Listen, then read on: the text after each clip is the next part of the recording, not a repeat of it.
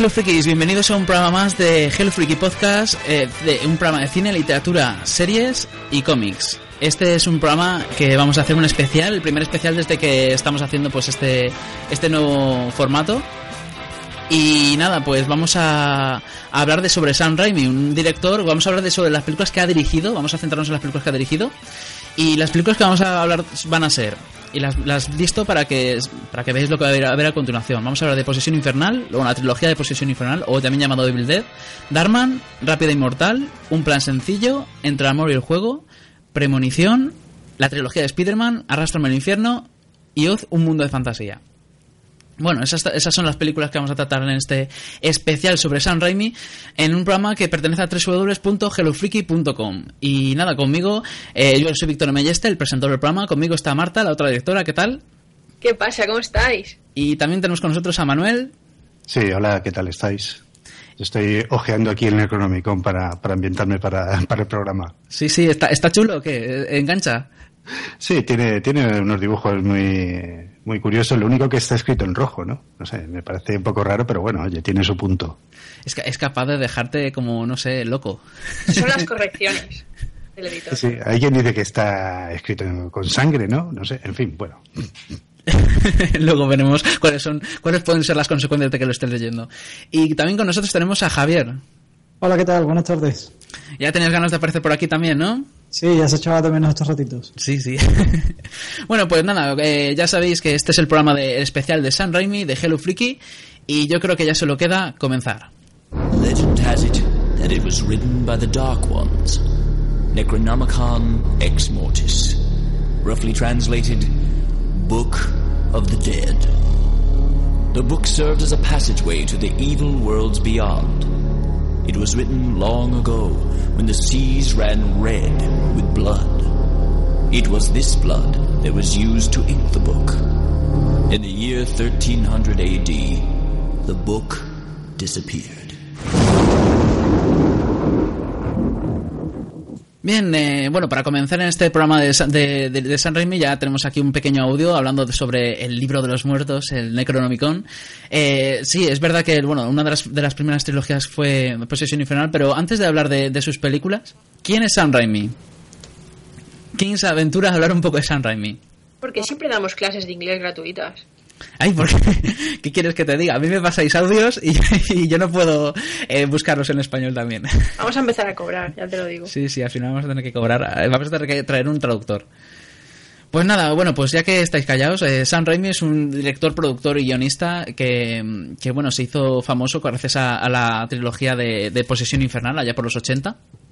Y bueno, pues él, cuando era un solo un, solo un estudiante, bueno, tenía, desde que tenía 13 años ya hacía cortos, hacía películas en una cámaras de 8 milímetros. Y nada, pues él eh, iba haciendo, pues en su juventud, hacía, hacía como cortos que se basaban en los, en los, eh, de Three Stooges, que, ¿cómo se decía en, en español? Los tres chiflados. Y bueno, él, era muy, muy, muy amigo del actor Bruce Campbell, que protagonizó pues, sus primeras películas y apareció en, algunas otras, y de Roger eh, G. Ta- Taper, y luego, pues digamos que mm, empezó a, ya se hizo un poco más mayor y, hizo un corto llamado Within the Woods en el 78, que fue el, que dio pie a la trilogía de Posesión Infernal. Eh, digamos que lo hizo para conseguir dinero para hacer Posesión Infernal que se estrenó en el 81. Pero, pero bueno, mientras tanto, él, él, bueno, era un, era un estudiante que además eh, era curioso porque eh, vivían en la misma habitación, en la bueno, habitación, en el mismo piso eh, de estudiantes junto con otros eh, directores y otros cineastas tales como los hermanos Cohen y, bueno, y el mismo Bruce Campbell.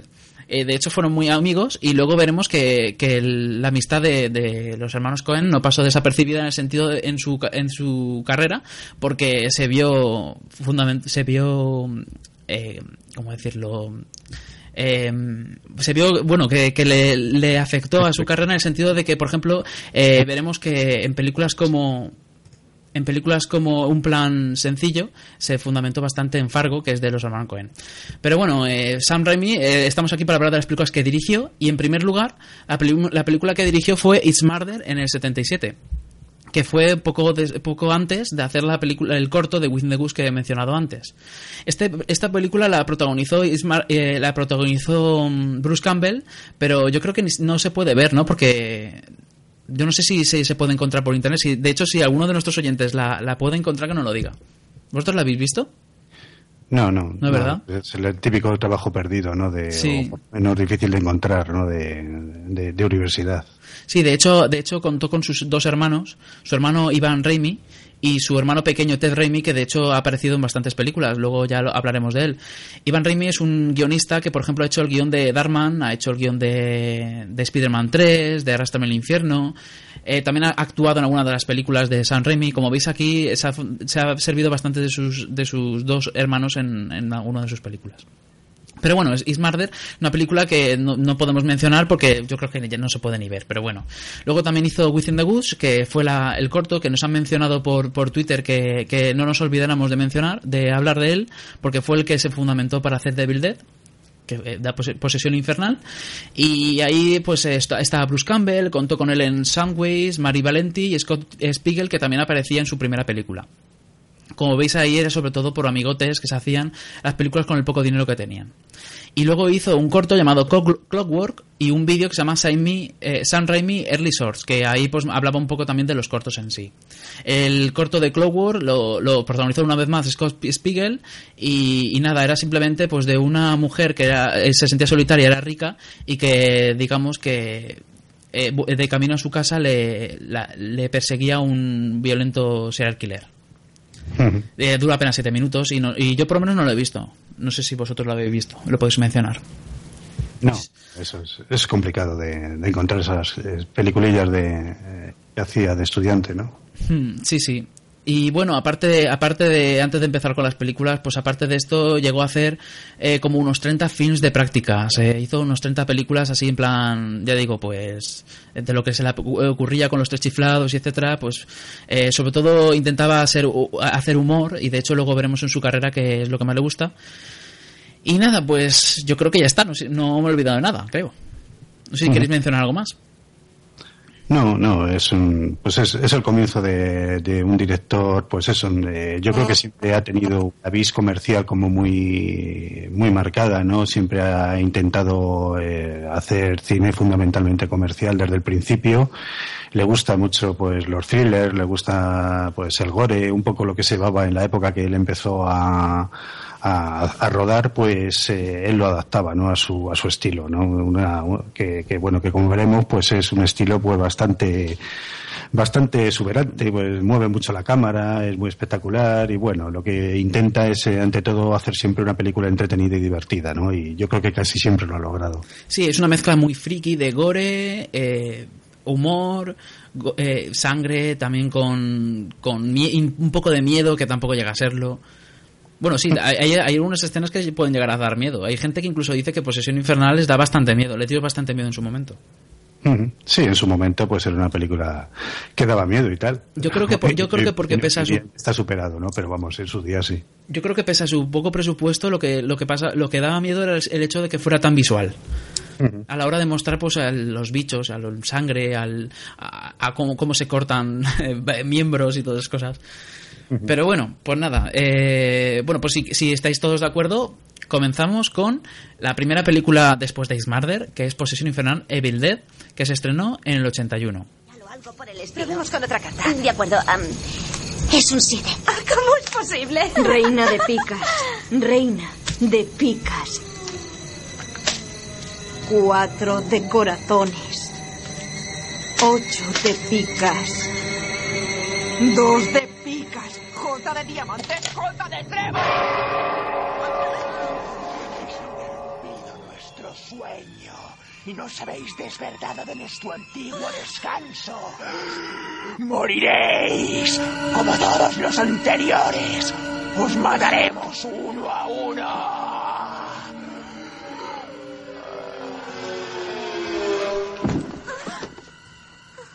Bien, hablando sobre Posesión Infernal, Evil Dead, en el año 81, ¿quién quiere hablar un poco sobre ella? Sí, pues es una película que con muy poco presupuesto está rodada en 16 milímetros y está inflada un poco para su exhibición comercial. Eh, está financiada en parte por las ganancias del corto de Coming in the Booth, este que hemos, eh, in the Booth, ¿no? Como se llama? El corto anterior que, del que hemos hablado. Within the Woods. Sí, efectivamente. Y, bueno, y, que le había proporcionado también ganancias, ¿no? Con ese corto, pues logró San Remi, pues, pues convencer, eh, convencer a inversores privados, pues bueno, para, para invertir en, en esta película, ¿no? En lo que sería su primer largometraje que costó unos 375 mil dólares y que fue un auténtico éxito en taquilla, ¿no? Eh, una película, pues, como hemos dicho, de terror, con mucho gore, un gore como muy explícito y muy desvergonzado, también jugaba un poco con el humor, así de una forma, pues, bastante novedosa, porque es, un humor casi slapstick, ¿no? De, tipo de, de, cine mudo, ¿no? Es como muy, como muy visual, ¿no? Tenía también era muy espectacular pues las visiones de los espíritus ahí que eran una con la cámara a ras de suelo y siguiendo a los protagonistas por por el bosque y tal pues era era bastante llamativo. Y bueno y, fue una película bastante popular en su época no para que le dio a conocer en todo el mundo. Sí, además el corto en el que se basaba Within the Woods, que lo hizo para recaudar dinero, eh, para la película, pues duraba 32 minutos solo. Eh, lo hizo con 1.600 eh, dólares de presupuesto. Y bueno, y, llegó a verse en, otros países, como por ejemplo en Argentina. Que, se que se estrenó, bueno, se estrenó, se vio en algunos cines el 12 de octubre de 2003 que fue muchas, muchos años después, así que se estrenó, pero, pero mucho después. Y nada, aquí vemos en el, en, el, mismo corto ya se veía un grupo de amigos que iban a pasar el fin de semana en una, en una, en una cabaña solitaria y uno de ellos, pues digamos que eh, es que coge un, un, libro y, se convierte en un zombie porque también menciona algo así de el típico cementerio indio. Eh, es, el, es el, libro es el Necronomicon, ¿no? el Necronomicon que es el libro que, de las novelas de, de, Lovecraft, ¿no? El famoso libro.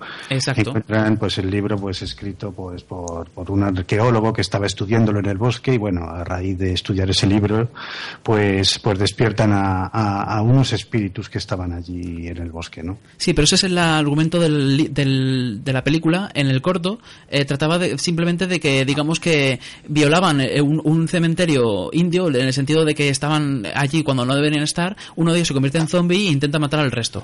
Sí. Luego eso, claro está, se cambió para la película para el tema del Necronomicon, con espíritus y con todas esas cosas que sí que fue el Necronomicon y que de hecho pues eh, ahí empieza pues que si el demonio, que si eh, empieza, empieza a convertir a, sin ton ni son a personajes y en, figuras terroríficas que iban persiguiendo a los demás y encima pueden volver a su, a su estado natural cuando les da la gana para, para manipular al, al resto de personajes. En fin, Marta, ¿qué te parece a ti? A mí, si digo lo que me parece, nos van a dejar de escuchar. No, no, tú estás aquí para decir la verdad, no para estar mintiendo, ¿no? A ver, vale, que yo la he visto ahora y no la he visto en su momento, que es cuando impactó y tal. Ahora mismo me parece lo peor de película. Es que no me da miedo, ni me hace gracia. Solo me deprime por, lo, por los efectos, que, bueno, efectos no tiene, por la... por cómo está hecha. Yo qué sé, no... Ver a un muñecajo con la cara destrozada, partiéndose debajo de una trampilla y cosas así tan feas y tan grotescas, es que a mí, yo qué sé, no me gusta, ni me interesa la historia, porque no tiene prácticamente. Ni me, ni me da miedo ni me hace gracia. Entonces, ¿qué estoy haciendo? sí, sí. Es que, claro, tienes que, eh, tienes que dejarte engañar o dejarte mm, convencer por ese estilo que tiene Sam Raimi de mostrarte pues una mezcla muy muy atrevida de de miedo más fantasía más humor o sea mezcla tres tres géneros que muchas veces los han criticado, los han menospreciado, los mezcla y te ofrece, claro, un producto que encima con poco presupuesto. Me produce repelús, eso me produce, como ver la de los Fibels, esta de la que hablaste hace, de la que hablamos hace los programas, de las marionetas y eso, pues repelús me da. Sí, parece, parece eh, Posesión Infernal yo creo que también eh, yo creo que Peter Jackson cuando hizo las sus primeras películas yo creo que era muy fan de, Posesión Infernal estoy prácticamente seguro sí. porque tiene un estilo parecido a que sí Manuel Sí, sí. Sí, mostrar todo el, toda la violencia más extrema de una forma humorística. De todas formas, a mí la idea me parece, me parece interesante, ¿no? La, eh, o sea, cómo está hecha, se, nota que es un tío inteligente, ¿no? La historia, aunque no tiene más medios, pues de los protagonistas y la cabaña del bosque, pues bueno, la historia de que, trate de unos, de unos espíritus que se meten dentro de los protagonistas y, y, la historia sea pues cómo se van matando los protagonistas entre sí, que eh, al fin y al cabo son un grupo de amigos, pues es, no sé, es una idea como bastante perversa y bastante, bastante insana, ¿no? Eh, es curioso, me parece, eso sí me parece que daba una vuelta de tuerca interesante, ¿no? Que no fuese un asesino exterior prácticamente el que se los va matando, sino que se tienen que matar entre ellos y pues me pareció curioso y la forma en que lo van haciendo, ¿no? Con esas, eh, de esa forma tan grotesca, pues bueno, le daba, le quitaba dramatismo al asunto y le hacía pues un espectáculo, pues gore, pues con, con un punto bastante elevado de, de, eso, de, de, espectáculo grotesco, ¿no? Eh, bueno, era, era, era interesante, ¿no? Por lo menos no era la típica película gore o de serial killers que era totalmente rutinaria, ¿no? Aquí le había puesto, pues creo, pues bastante imaginación y bastante ganas a la hora de hacer una, una cosa al menos original. Original era, pero el problema que tiene, al menos a mí me lo pareció, es que a mí por lo menos no me dio no me hizo mucha gracia. Y claro, a mí se me hicieron, me, se me hizo, se, se, me hicieron las películas un poco largas. Aunque la primera me gustó un poco más el hecho de que, de que bueno, al menos era, era original, la primera película que veía de Posesión Infernal. Entonces, aún me parecía interesante. Luego ya hablaré de la segunda. Pero la primera, al menos, eh, tenía alguna, alguna escena que era graciosa. Sobre todo, por ejemplo, se me quedó muy en la memoria eh, aquel personaje que se metía en el sótano y, asomaba la cabeza por la trampilla y no paraba de hablar y, meter baza. me, hizo, eso me hizo bastante gracia. Y también eh, esa, esas, esas escenas en las que vemos al, al protagonista Bruce Campbell corriendo entre los árboles y la cámara corriendo detrás de él. Que sí. por cierto, ¿sabéis cómo se grabaron? Pues ni, nada, ni más ni menos que Sam Raimi iba montado en bicicleta detrás de su amigo Bruce Campbell, grabándole. grabándole con la. Y, y, por eso vemos que lo persigue por los árboles. ¿Qué pasa? Eso tiene problemas. Y es el hecho de que en algún momento, yo creo recordar que, eh, no sé si fue en el rodaje de esta o en la, en la secuela, que hubo un momento en el que se le fue se le descontroló la, la bicicleta y atropelló a su amigo, a Bruce Campbell, y le hizo algo de daño. Uh -huh. Pero bueno. Son los, los rigos del oficio. Sí, sí. Sí, pero, pero, bueno, el, eh, si vosotros veis películas serial killer de la época, pues generalmente están rodados de una forma como muy rutinaria, ¿no? Eh, incluso todas las secuelas de Viernes 13 y cosas así. Esta, con ese tipo de cosas, esta pues le, le daba otro toque, ¿no? A, este, a, esta, a esta película. ¿no? Por lo menos tenía ese punto de, de, que era, de que era un poco distinto. Yo entiendo que para la época igual es una pasada, es un cambio, es una, como ha dicho Manuel, una vuelta de tuerca y tal, pero si la ves ahora por primera vez, yo creo que, que te deja muy, muy frío, ¿no? Muy mal. Parece que fue ayer, pero fueron 30 años. Sí. Entonces, pues bueno, han cambiado mucho el cine desde entonces, eso ya está muy superado, pero bueno, estamos hablando de, de esa peli que de alguna manera, que incluso uh, fue mítica, incluso ha dado pie ahora a un, a un musical, y que bueno, y va a haber una, eh, Saint Raimi va a producir pues un remake, ¿no? Ya, ya actualizando un poco el concepto y, y, y, y bueno, a ver qué tal le sienta los nuevos tiempos a, a la historia, ¿no? Pero bueno, como película antigua, pues eh, eh, ya os digo que gana bastante si la comparáis con otros productos similares de la época. ¿Ves? El musical sí que lo quiero ver, porque dicen que si te pones siempre las primeras filas sales todo embadurnado de sangre. y eso tiene que ser una risa. Eso lo quiero ver, sí, sí. La película eh, se Ayer que no te has pronunciado, ¿qué te pareció el Procesión Infernal?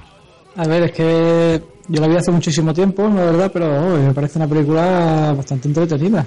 O sea, yo tampoco iba buscando, cuando me escuchaba la Procesión Infernal, no iba esperando un film de terror de típico del género, sino que sabiendo que era Raimi, sabía que me iba a esperar muchas vísceras, mucha sangre y todo en torno más o menos jocoso. Sí, sí. Bueno, en, en Twitter nos, están, nos, está diciendo Living a 33 RPM que Evil Dead es una de las mejores trilogías de la historia del cine de terror. Eso es así. Ah, y Bruce Campbell es Dios. Como ves, hay mucho fan ¿eh? de, esta, de esta trilogía. Sí. Y la película, la primera película se estrenó el 21 de diciembre del 83 en España. Uh -huh. Y tuvo bastante éxito. A mí, yo opino un poco como Marta. A mí no, a mí me ha dejado algo frío. Sí, porque no la veis, la veis en- hoy día, pero los que la vimos es un poco como quien dice ese tiempo, pues claro, lo ves en el contexto del tiempo, ¿no? Pero vamos, yo entiendo que hoy día ves esa película tal que así, bueno, tampoco te dice gran cosa, ¿no? Pero bueno, es, es un poco, tal vez haya quedado más vieja de lo que, bastante más vieja que otras películas, pero bueno, yo creo que todavía se puede ver más o menos. Sí. Pues nada, pues si os parece, vamos a pasar con la secuela. Vamos a no vamos a seguir el orden de, de Sam Raimi de cómo hizo las películas, porque queremos primero pues hablar de la trilogía de Bill Dead. Así que vamos a primero a tratar las tres películas de, tri- de Bill Dead, de Posesión Infernal, y luego, bueno, pues Posesión Infernal la primera película, la primera película, eh, de Bill Dead, y luego pues ya seguiremos con las otras películas como la de Crímenes o la de Risas, y etcétera. Así que vamos a continuar con Terroríficamente Muertos, que fue la, la secuela de, Evil Dead y en, bueno en, inglés simplemente se llamó Evil Dead 2 Hace poco tiempo, en este tranquilo bosque, en esta agradable cabaña, ha sucedido algo. Tan espantoso. Tan increíble. Tan asombroso. Que no todos los espectadores podrán resistirlo. Es un reto para quien ríe el miedo de los demás. Terroríficamente muertos.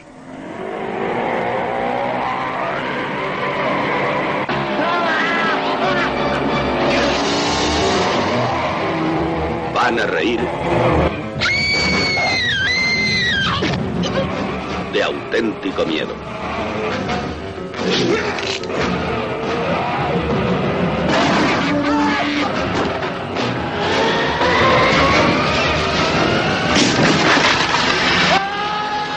Terroríficamente muertos. Es espeluznante distinta. Bien, esta es la secuela de, de Dead, Evil Dead 2 y bueno, es, eh, aunque me, me hace gracia que lo, lo, vendieran como que te vas a reír y cuando es de, eh, se nota que es risa con, con terror. Y también que dice que es, es distinta cuando a mí, por lo menos, me pareció una prácticamente una copia de la primera, es más, de una forma tan descarada que incluso el mismo protagonista, que es Bruce Campbell también, hace de, otro, de como si no se acordara de nada y volviera a la cabaña, pero con, con otro, otra novia y todo, con lo cual es como decir, vamos a repetir la misma película, pero esta vez con un poco más de presupuesto. Sí, bueno, eso es muy descarado, ¿no? Es verdad, ¿es, es así o no? Se rodó unos años más tarde, se rodó en, en el 87. Sí. eh, bueno, el, ya era un mito, Procesión Infernal, o sea, hacer otra película, una segunda parte, pues era un negocio seguro. Esta costó 10 veces más, ¿no? Casi. eh, la primera fueron 375 mil dólares, creo, y esta es de 3.600.000 dólares, eh, elevó el presupuesto, ¿no? Y bueno, y Damo pues, eh, pues ofrecía más de lo mismo y dio pues más de lo mismo, ¿no? Un poco con un- el sentido del humor, si quieres, yo creo un poco más acentuado, ¿no? No sé qué os habrá parecido a vosotros, pero vamos, un poco por ahí van los tiros. Javier, ¿qué opinas?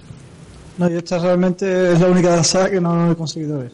¿No, no has conseguido ver porque lo intentaste y no pudiste con ella? No, no, porque no, no se da la circunstancia. Vida. Vale, a ver, eh, nos, nos está diciendo Rodrigo Pérez en Facebook, qué grande Raimi, qué grande As, qué grande ese anuncio de Posesión Infernal 4, El Ejército de las Tinieblas 2, y qué grande saber que aunque Campbell sea un viejo bastante ajado, puede ser retocado por un, un cada vez más ducho de las artes del retoque digital. San Raimi sin que, sin que se note que no podría levantar ni una sierra eléctrica de juguete a día de hoy. Alguna como algún punto estaría bien, ¿eh? En fin, en definitiva, qué grande todo. Vale, bueno, pues eh, esta película, Bill Dead 2, eh, nos cuenta eh, cómo el protagonista, As, Ashley, eh, también su, su nombre completo es Ashley Williams, el que hace Sí, Bruce Campbell. No, nos hemos, no nos hemos detenido, pues esa- esta, esta trilogía está protagonizada por uno de los grandes héroes del cine de terror, que es Ash, pro- protagonizado por Bruce Campbell. Claro, Que claro. Pues a lo mejor, seguramente no muy bueno, pero para este tipo de películas parece el tío más simpático del mundo, ¿no? Es que tiene una cara que se gana, eh, eh, es, es capaz de estar haciéndote las escenas más creepy que te puedes imaginar y al mismo tiempo hacerte reír. Pero porque pone una cara de flipado, que se lo cree él solo, Sí, sí, sí. que le coge simpatía al final. Dices, venga, hombre, va. Bueno, pero sí, lo, lo hace bastante bien, ¿eh? Es- está muy bien elegido y lo hace bastante bien. En esta película, que contó con más presupuesto, con eh, 3.600.000 dólares, eh, es una película en la que se nota que tiene un aire, que tiene más presupuesto y por tanto se puede permitir un, un aire más gamberro. De ahí que hayan escenas en las cuales, por ejemplo, el protagonista se pelea contra su propio reflejo en el espejo, de hecho sale su doble y empiezan a pelearse el uno contra el otro. O por ejemplo cuando, cuando se empieza a pegar co- contra como, como pequeñas versiones de él y tal, ¿no? No sé si también aparece en esta película. En la tercera estaba seguro, pero en la segunda creo que también. En la segunda. La mano, la mano, era contra la mano. Era contra la mano. Exacto, sí. Que, que se tenía que cortar la mano porque no sé por porque se le había vuelto mala la mano, igual que se volvían malos algunas personas, se convirtieron como poseídas. La mano se le poseía y acababa eh, cortándosela, de manera que a partir de ese momento vemos al protagonista con el muñón. Y el tío, pues, eh, digamos que se lía a tortazos contra la mano, la mano se mete contra las paredes. Bueno, como veis, es una película muy hilarante y es como coger la primera con el mismo presupuesto, el mismo protagonista y el, mismo todo, y con un poco más de presupuesto hacer que sea más gamberra todavía. Sí, es un sentido del humor muy de cine, para mí parece cine, cine cómico antiguo, ¿no? De cine mudo. Es, a mí me hace bastante gracia, la verdad, hombre, se aleja mucho ya de lo que es el terror, estás viendo pues una especie de comedia gore, pero eh, sí, lo que decías, a mí me recuerda un poco pues el, el tono que tenía Peter Jackson en sus primeras pelis, ¿no? la de esta de tu madre se ha comido mi perro y todas estas pues estas pues eran pues un- pues una cosa pues pues similar no Sí, sí, además eh, en esta película lo que pasa es que, al contrario que en la primera, que digamos que gana el malo, eh, yo creo que tampoco hace falta que, que aquí nos pongamos con eh, muy, eh, ¿cómo decirlo?, con los spoilers. No sé, yo creo que en la primera gana el malo, más o menos. Gana, digamos que acaban prácticamente todos muertos y el protagonista escapando de, de pura chiripa. En la segunda película se supone que vuelve, pero no se ha enterado de nada y lo intentan explicar de una manera un poco por encima de que parece ser que es como si no hubiera perdido la memoria de lo que ocurrió allí, se echó otra novia y volvió. Y bueno, volvemos a escuchar la, la- eh, una grabación que no lo hemos dicho, pero se ve que en esa casa eh, vivía un científico que, digamos, que consiguió el Necronomicon y empezó a hacer pruebas para ver qué, qué podía sacar de allí, si podía contactar con los muertos y esas cosas. Y se le fue de las manos y, bueno, y tuvo que matar a su mujer para eh, y porque se volvió poseída y, bueno, digamos que acabaron muertos. Pues en la segunda película eh, viene la hija con el novio de la hija y con dos amigos a la casa donde están, se supone que su padre, que es el científico, y su madre y se encuentran con el Bruce Campbell que también ha vuelto con la novia y poco antes y bueno y, ahí se creen que, que el que en un primer momento se creen que el Bruce Campbell se ha cargado a los padres y bueno ahí hay un montón de cosas y nada, pues ahí lo que vemos es los típicos estereotipos de típico personaje que es el, el novio de la amiga que, que es un cobarde, por otra parte la amiga se, se- es una lanz- se lanza para, para adelante, no sé, los típicos que son los valientes y, los, los cobardes eh, y todas las cosas. Y también volvemos a ver, es que es una copia de la primera película, volvemos a ver la escena que tanto tan, tanta polémica generó en la primera película, que fue la, aquella en la que los árboles eh, intentan violar a una de las protagonistas que la primera película pues eh, digamos que digamos mucha- muchos críticos pensaron que se había pasado de rosca que eso era demasiado. El hecho de ver como unos árboles que están poseídos eh, intentan violar a, una- a la chica pues intentando rajar la, la falda y todas esas cosas. Entonces en la segunda vuelve a ocurrir. Es como decir eh, eh, Sam Raimi sí por mucho que me digáis voy a seguir haciendo lo que me salga de las narices. Sí yo creo que, que va por ahí el tema. Un, un pelín provocador pero vamos siempre en plan en plan un poco inofensivo no Sí, sí, claro, eso está claro, ¿no? Tampoco él pretendía nada malo. Y nada, y en esta película, pues eso, lo, de hecho, una de las protagonistas no era... eh, no era... No, me estoy equivocando. No, no, no, me estoy equivocando con una de las, las que luego hablaremos. Vale, vale. No, de todas maneras, eh, pues eso, pues eh, lo, único, que- lo único que hay que destacar de esta película sería el final, ¿no, Manuel? Sí, bueno, cuando se abre un poco, da, da paso un poco pues a la tercera película, ¿no? Es el, el agujero este, ¿no? Dimensional. Sí, resulta que, resulta que, bueno, tienen que leer unas palabras del, del Necronomicon para, bueno, primero tienen que, que hacer que se acerque el, demonio, que se vuelva físico. Entonces le hacen una- unas palabras para que se vuelva físico, de hecho vemos una especie de bicho súper enorme que intenta comerse la casa prácticamente. Entonces ellos hacen otras palabras que la chica, la protagonista las dice justo antes de morir, eh, en las cuales hace una especie de vórtice temporal por el que se traga el demonio. Y lo malo que tiene es que el Bru- Bruce Campbell, el protagonista, eh, digamos que también se vuelve atrapado por el vórtice temporal y acaba pues eh, de- dentro del vórtice.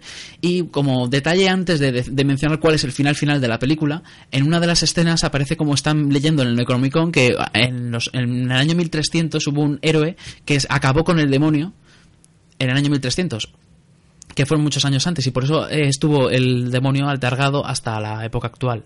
Así que al final de la, la película, después del vórtice temporal, el protagonista acaba en el mundo medieval, en el año 1300, rodeado de caballeros y en un final que luego fue diferente al de la tercera película, al de Evil Dead 3.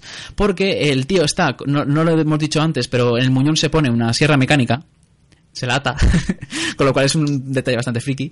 Y también tiene una escopeta y todo eso. Entonces eh, le viene una especie de bicho con, a- con alas y le- les empieza a atacar a los caballeros. Entonces saca la escopeta, le, lo mata de un escopetazo, así, en plan como molo. Y, y- y todos los caballeros empiezan, que vive el elegido, vive el elegido. Y la película acaba así. Sí, parece que entre película y película eh, deja, deja pie para que una continuación, pero luego cuando va a empezar a rodar no se queda muy conforme con, la, con el final que dio la anterior y lo cambia un poco, ¿no? Sí, sí. En Facebook nos están comentando sobre la segunda película. Higinio Santiago dice, no, francamente no me gustó más la segunda que la primera.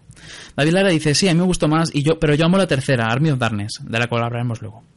Eh, Jairo Alonso Miranda dice, la segunda tiene más coña y más pasta, pero la primera tiene el encanto del original y es más seria en su planteamiento. Aparte de que la historia se toma su tiempo y no es tan acelerada como la segunda. Y nada, a ver si tenemos alguno por aquí. Eh, por aquí nos dice soy Li, Li Big Ma, que por aquí somos muy, muy, muy mucho del ejército de las tinieblas más bien. Y Copiloco dice, son tres películas míticas, con ese tipo de cine casposo de terror de los 80, me encantan. Como veis, la mayor parte de la gente que es fan de esta saga es precisamente por la tercera. Y yo también, la verdad. no, no os voy a engañar. La, la tercera de la cual vamos a hablar justo ahora mismo eh, le pega 4.000 vueltas a estas dos. Hombre, nos encontramos a un Raimi pues ya más experimentado, porque las otras también tenían un punto, sobre todo la primera, de película amateur, ¿no? De un director que está en, eh, como quien dice, aprendiendo, que es muy joven, y aquí nos encontramos pues a un director ya que ya tiene un número de, películas a sus espaldas, ya domina más lo que es una realización eh, más profesional y tiene más dinero y eso se nota. Sí, sí, claro que se nota. Es, es eh, aquí es donde ya apostó por, ya, porque ya sabía que iba a contar con más presupuesto, apostó por un argumento más, pues más currado con su vestuario, con sus efectos especiales, cosas que no podía haber hecho para la primera película ni de coña, vamos. Además Mm. contaba con el, el, el hecho de que, bueno, el ejército de las tinieblas eh, nos hemos saltado entre medias, eh, ola de crímenes, ola de risas y Darman de la cual hablaremos luego. Entonces, claro, ya tenía más, eh, más experiencia como director y había contado con, directo- eh, con actores de la, de la talla de Liam Neeson. Entonces, ya con el ejército de las tinieblas se nota ya un salto, además, en la misma calidad de la imagen. No, Sí, es una- película producida por Dino de Laurentiis, o sea que es una Sí. película para la Universal, es una película eh, de un presupuesto ya más, más notable y, y es una película pues más tradicional en el sentido de, de producción, ¿no? Es una película más profesional. Hmm, Vamos a escuchar el tráiler.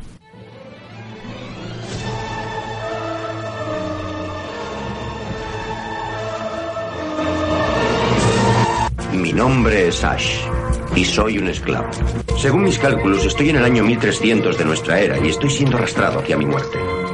Pero no siempre ha sido así. En una época posterior tenía otra vida. Tenía una novia maravillosa, Linda. Un fin de semana fuimos a una pequeña cabaña en la montaña. Al parecer, un arqueólogo había estado en aquel lugar apartado para traducir y estudiar su último descubrimiento, el Necromicon Ex Mortis, el libro de los muertos. Forrado con piel humana y escrito con sangre, ese antiguo texto sumerio contenía extraños ritos de enterramiento, conjuros funerarios y pasajes de resurrecciones demoníacas. Jamás estuvo destinado para el mundo de los vivos. Libro despertó algo terrible en el bosque.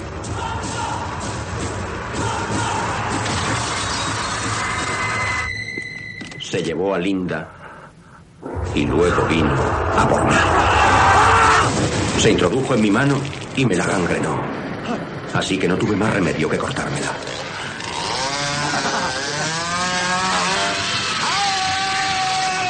Pero eso no le detuvo y regresó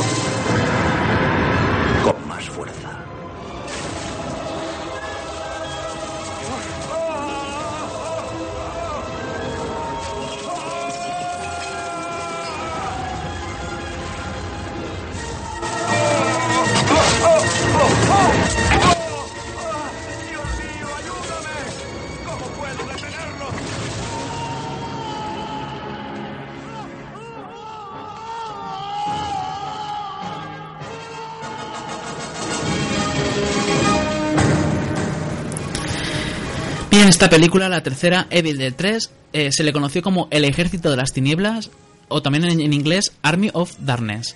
La película se estrenó en el 92 y aquí en España pues se estrenó el 30 de julio del 93. Contó con un presupuesto mayor, 13 millones de- de dólares, y dura pues 81 minutos, aunque cuenta con una versión del director, de corte director, que es 96 minutos. Y nada, pues esta película vuelve a estar protagonizada por Ash, por Bruce Campbell, cuenta con Embeth Davids para la protagonista Seila y, y Ian Abercrombie por, eh, ha- haciendo de Wiseman. Además, Richard Grove hace del duque Henry el Rojo y Bridget Fonda hace de Linda. Bridget Fonda, que es la que yo pensaba que, que aparecía como, no sé si en la primera o la segunda película. De no sé si vosotros recordáis cuando aparecía. No, yo creo que Bridget Fonda aparece solamente al comienzo de esta, un poco como cameo, ¿no? Pero yo ¿Sí? creo que eh, ha sido, es una especie de cameo en la tercera película, en el, en el arranque. Sí, sí, pues, pues eso, pues entonces, eh, eh, de hecho, esta, eh, Bridget Fonda veremos que ha aparecido en otras películas y luego veremos qué pasó con esta actriz porque seguramente estaréis preguntándoos qué fue de ella. En fin, bueno, pues nada, eh, la película del Ejército de las Tinieblas es la favorita de muchos de nuestros seguidores en las redes sociales, de hecho nos están comentando por aquí, voy a decirlo. José Mi, Mi Zamora dice, geniales, imaginación y originalidad, hoy nos encuentran. Otro que tiene un nombre súper raro, pone R, R12I 1B8, bueno, él sabrá quién es, dice brutales, fantásticas y recomendables. Ricardito dice, es prácticamente la misma película, hablando de la segunda, ¿eh? Solo que las- la, la dos tiene más humor negro. Y luego por Facebook nos dice, bueno, por Facebook no tenemos nada nuevo, vale. Bueno, pues nada, el- en cuanto al ejército de las tinieblas, como decía, es una película, pues eso, que trata de que el protagonista está en la, en la Edad Media y nada, pues eh, digamos que cambia en el principio, el hecho de que le viene la criatura alada ya no le viene y lo que ocurre es que, que lo hacen esclavo y lo- se lo llevan para ejecutarlo junto con, con el Henry el Rojo, el Duque el Rojo, y, y lo- los pocos seguidores que quedan de, de él. Y bueno, y van a un castillo y, y ¿qué ocurre allí? ¿Qué? Venga, que siga alguien, que estoy aquí hablando todo el rato yo. Bueno, intentan echarle un pozo, ¿no? Donde hay un ser muy extraño, ¿no? Hay liquidar a, a- a Ash, pero bueno, Ash es un tío con muchos recursos, ¿no? Como, Sí. como demuestra. De hecho, aquí, de- aquí en esta película se vuelve más, eh, más flipado que en ninguna de las otras, ¿eh? Es que cada vez es, Ash, eh, la trilogía es eh, la génesis de un héroe, ¿no? Empieza Sí, siendo sí. pues un tipejo asustado, en la segunda pues ya, ya se, se enfrenta con mayor determinación a sus enemigos e incluso llega a cortarse una mano y en esta pues ya se convierte en un auténtico líder anti contra los demonios, ¿no? Sí, sí. Es que se mete ahí a, a hostia limpia y cuando le pasan la sierra mecánica ya, bueno, ya es... El no va más, ¿no, Marta? ¿O qué? ¿A ti no te gustó, no te gustó mucho o, o qué? ¿Qué quieres que te diga esta saga? Pero hombre, la tercera película es un poco más friki, ¿no? ¿O qué? Sí. friki pero no lo suficiente. Es que no sé, es que es un friquismo que no, que no me gusta. Es una, es un humor que no me gusta, es un, yo qué sé, que no me gusta. Marta le ha cogido manía a la, a la saga. Buah. Creo que le estoy cogiendo manía a Sam Raimi. Yo en verdad pasaba por aquí porque me han invitado, pero No, hay otras películas que sí te gustan, ¿no? Eh, alguna película como Premonición y etcétera que sí te gustan. Sí.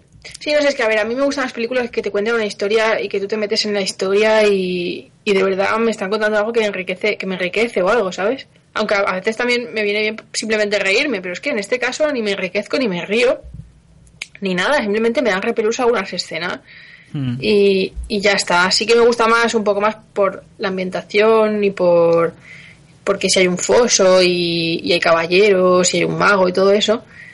Pero es que yo que sí, es que es como tú me decías, me recuerda un poco a, la- a los caballeros de la mesa cuadrada.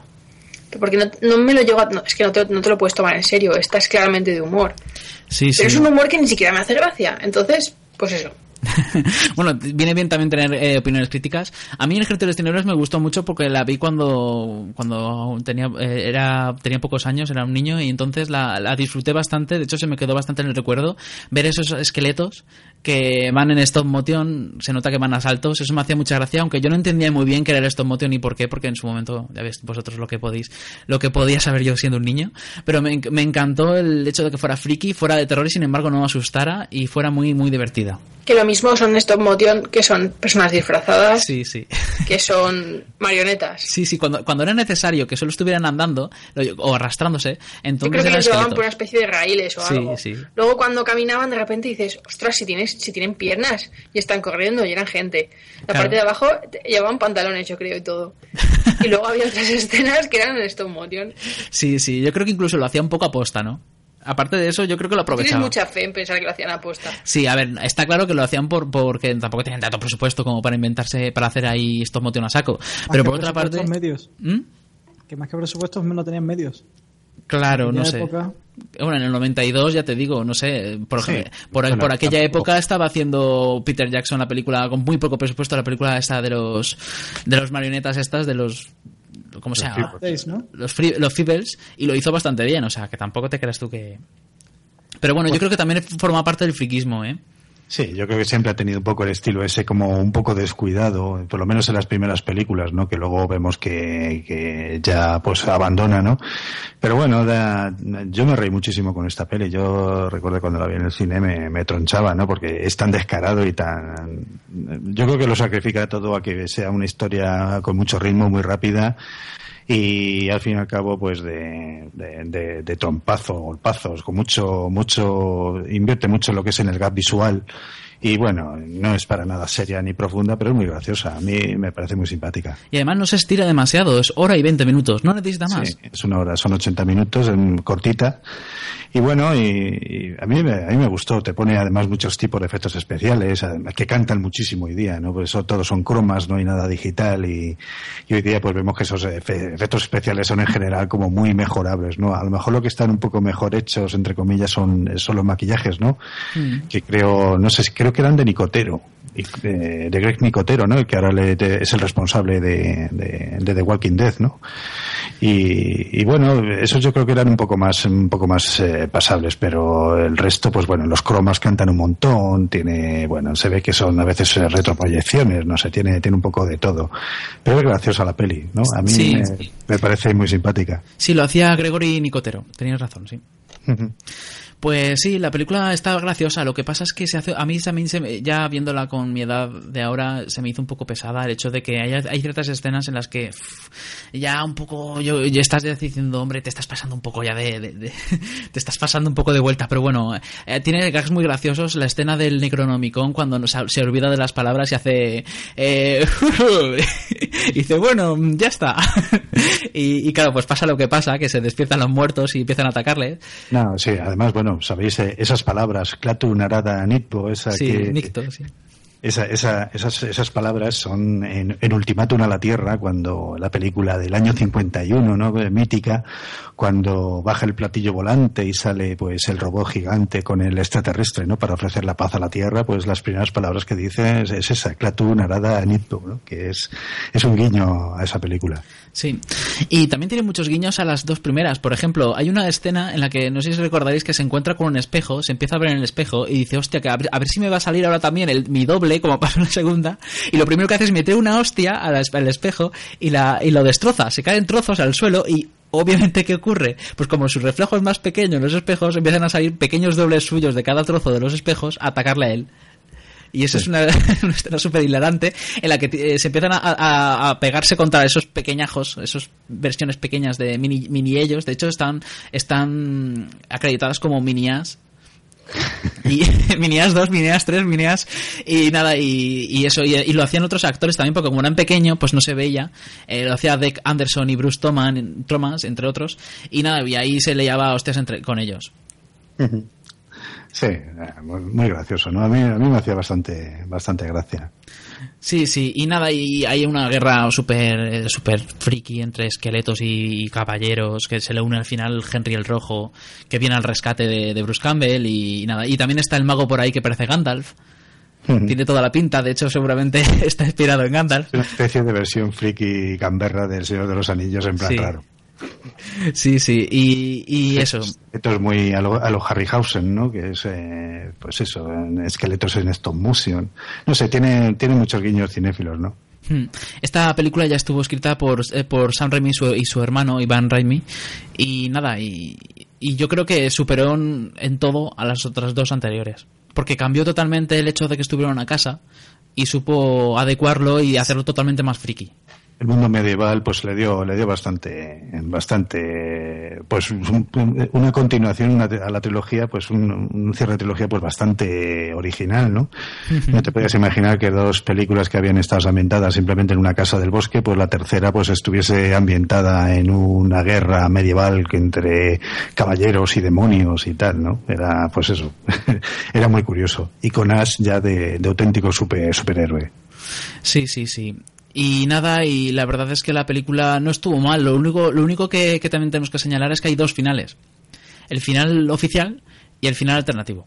En el final oficial acaba como que, bueno, aparte de... En, la- en las dos acaba que acaba eh, vence al enemigo, vence al, al- al demonio este y le mandan a, a su, a su lugar de origen, ¿no? A su tiempo de origen. Entonces, en el final oficial, lo que ocurre, de hecho no lo ha dicho, no lo ha avisado también Jaco por, por Facebook, Dice, a ver, lo voy a leer un poco. Eh, eh, a ver, existe un final alternativo del Ejército de las Tinieblas que el propio Bruce Campbell comentó y mostró en Sitges. Se trata de que el protagonista, Ace, al viajar eh, en el tiempo para regresar al presente, comete un error al pronunciar las palabras Clactur, no sé qué, no sé cuántos, y aparece en el futuro en ruinas, en el que la humanidad ha sido destruida. Bien, ese es el final alternativo. Eh, de hecho, es, es gracioso porque su forma de viajar en el tiempo es que se queda como dormido, como, como es que le sale barba y todo y con telarañas y todo eso durante siglos y resulta que, digamos, que duerme demasiado y despierta pues a lo mejor eh, unos cuantos siglos o milenios más tarde y, se- y, pues todo el mundo es una especie de mundo apocalíptico en el cual está todo derruido, ni siquiera se ve a nadie, dice, oh no, he dormido demasiado. Y el original es todavía más friki, el, el oficial, que es que digamos que di- directamente sin mostrar nada cómo vuelve al, presente y nada, eh, ni mostrar esa escena que pasa en el alternativo, que co- el coche que parece el de salido de Regreso al Futuro. En el, en el original directamente te pone en el supermercado donde aparece un- en, una, un, en una vistazo, en un cameo, eh, Bridget Fonda y nada, y bueno, no aparece Bridget Fonda, no eso fue al principio, perdón. Bueno, el caso es que está en el supermercado y está ahí fardando, en plan de, molando ahí diciendo, hey, que yo era un rey, no sé qué, y elegí volver, no sé cuánto, y de repente viene uno de los de las señoras que está ahí, se convierte en poseída porque él comenta que, que resulta que para volver dijo las palabras básicamente bien. Resulta que se equivocó y digamos que el, el demonio se fue con él al presente. Pero claro, él lo arregla todo a escopetazos, se la carga y, y se queda diciendo, bueno, pero aún sigo siendo rey. es un final bastante... Sí, sí, sí, que se, se termina como encargado de, de una especie de versión del Walmart americano, ¿no? Y bueno, sí, con el tiroteo final, con el demonio y todo esto, pues queda fardando como, como el as que a todos los aficionados les gusta recordar, ¿no? Sí, sí. Y aquí fue donde, donde acabó la trilogía, que por cierto, no está, está diciendo a Bill Lara que no le parece la mejor, pero le gusta mucho. Dice que ama el final del mini super. Del mini super, claro, el final. Porque como ya he dicho, son dos finales. Los que por ahora. los que existen. Y nada, no sé, no sé qué más queréis comentar sobre esta- estas tres películas. Javier, Marta, que estáis muy callados. Sí, bueno, Y la no me gustan. Marta lo ha dejado claro. Y a ti, Javier, el, ejército de las tinieblas. Sí, me parece una película muy entretenida, ¿no? Cambiaba lo que era el género, ya no era tanto buscando el terror, era más tipo fantasía. Y la verdad es que es una película que para echar el rato. David Sierra por Facebook nos dice, la verdad es que la- las dos primeras son estupendas. La primera como peli de terror involuntariamente cómica, la segunda como comedia de terror, ya directamente. Muy bien. Pues nada, pues vamos a pasar ya a la siguiente película. Eh, recordamos, bueno, siguiente película. eh, digamos que tenemos que volver un poco más atrás en el tiempo. eh, la tercera se estrenó en el ochen- en el 92, pero vamos a volver al 85 cuando eh, San sa- eh, hizo su segunda película que estrenó, el segundo largometraje que se llama Ola de crímenes, Ola de risas, que en inglés se, come- eh, se conoce como Crime Wave.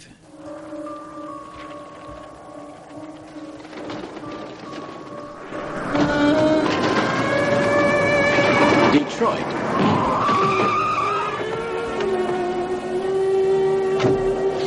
Land of opportunity. Would you like to have some lunch some evening? No, really. I haven't seen you here before. Where people are friendly. I like that in a woman. You're cute. Love is everywhere.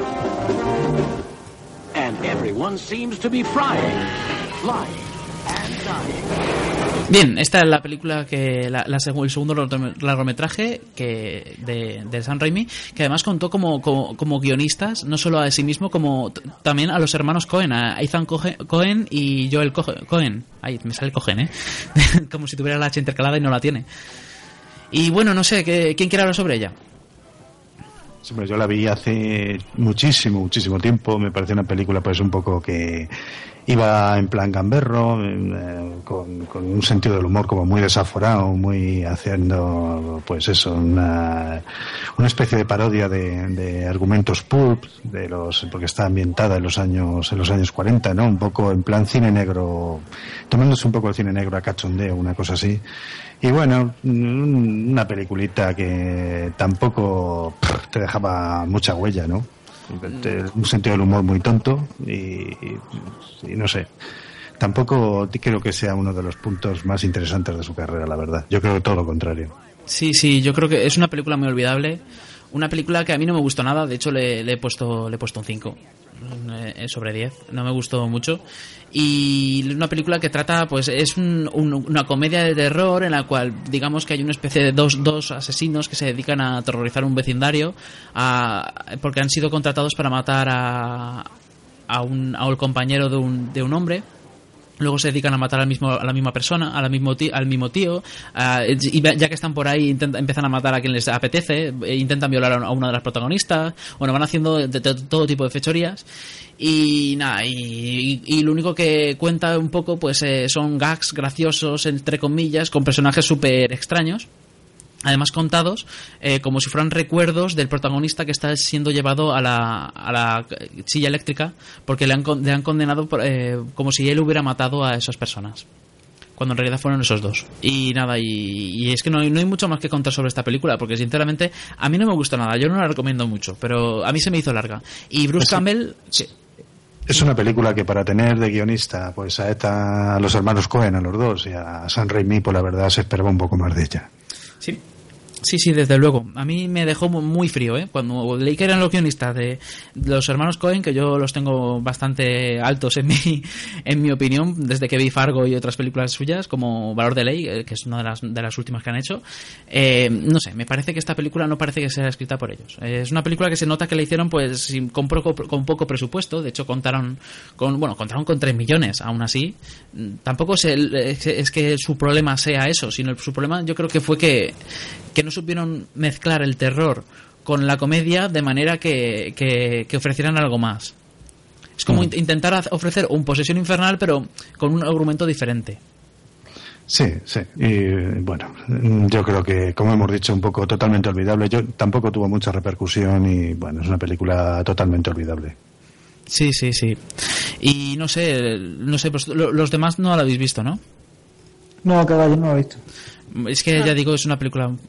La película eh, por cierto, sí que aparece Bruce Campbell, aparece eh, como uno de los personajes secundarios. Y, nada, y no hay, mucho más que contar sobre ella. Así que, no sé, si queréis, vamos a continuar con la siguiente película que la hizo después de Terroríficamente Muertos, que es la Evil Dead 2. La hizo en el 90, se llama Darman, y bueno, y en versión original también la llamaron igual, se llama también Darman. En algún lugar de la ciudad, un brillante científico está al borde de un descubrimiento asombroso. Las células siguen vivas, son estables. Por fin, podremos reemplazar la piel dañada. Entonces, sin heroicidades, por favor.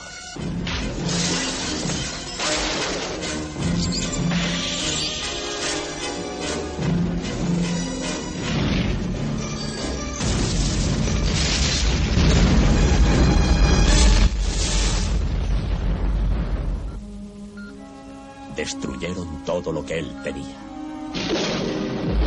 Todo lo que amaba. Todo aquello que él era. Ahora. El crimen tiene un nuevo enemigo. Y la justicia tiene una cara nueva. Tenía miedo de que ya no me quisieras. Pues claro que te quiero. La buena noticia es que sé quién ha provocado nuestros últimos problemas.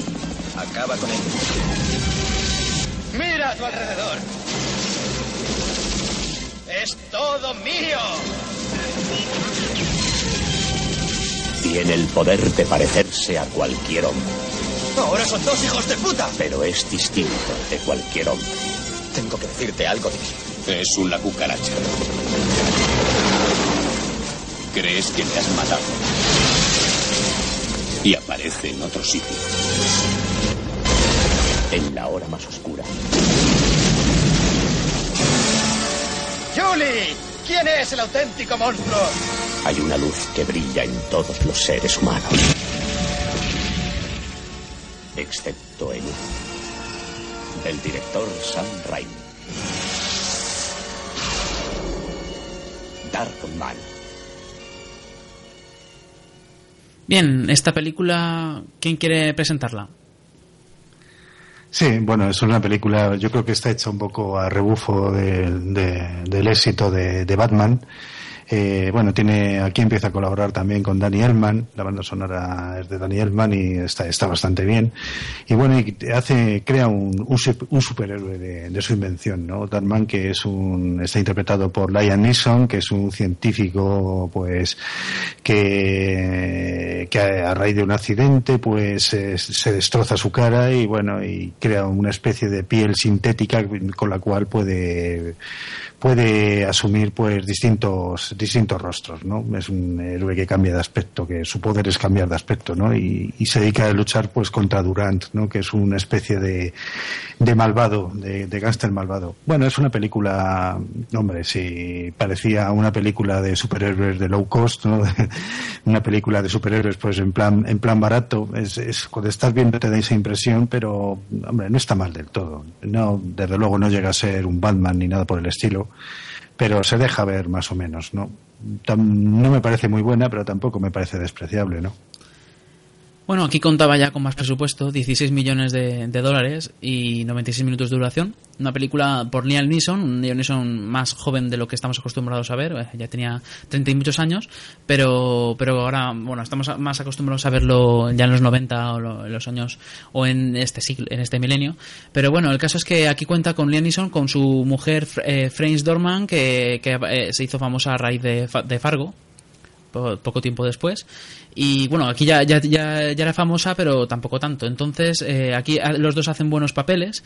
Cuentan con, con actores no tan conocidos como, bueno, eh, por aquí veo a Larry Drake, Colin Friels, Nelson Masita, Jesse Lawrence Ferguson. Y también contaba con su hermano pequeño Ted Raimi haciendo de uno de los malos, que ya lo veremos en varias de sus películas. Y nada, la película trata de, de Liam que es un es Peyton Westlake, un tío, un científico que digamos un científico que, que está investigando el, las propiedades de una piel sintética y resulta que, que por historias de su mujer, eh, que creo que su mujer, no sé si será, creo que es abogada, ¿no? O es periodista. No recuerdo ahora mismo cuál es su profesión. Pero el caso es que roba unos papeles que no debía, quien no debía, y vienen los típicos mafiosos que queman totalmente el laboratorio, incluido a él, le queman totalmente el cuerpo.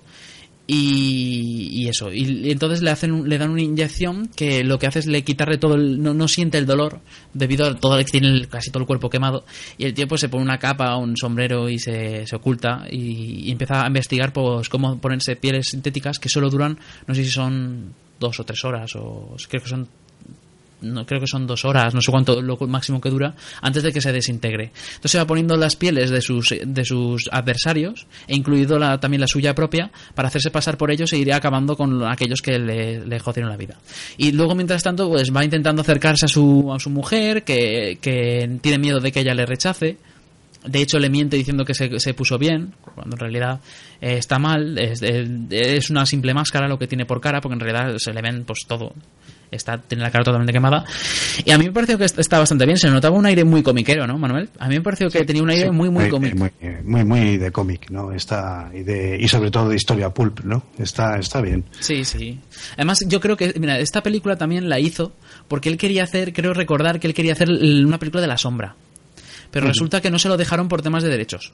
Entonces creo creo recordar eh, que, que como ya no le dejaron hacer la sombra, entonces él hizo su propio superhéroe, hizo su, su hizo Darman y trata pues de un tío con capucha y, som y sombrero y, y con, con, capucha, no, con sombrero y con y con capa y se dedica por ahí a, a pues eso, a acabar con todos los malos, con, con los mafiosos.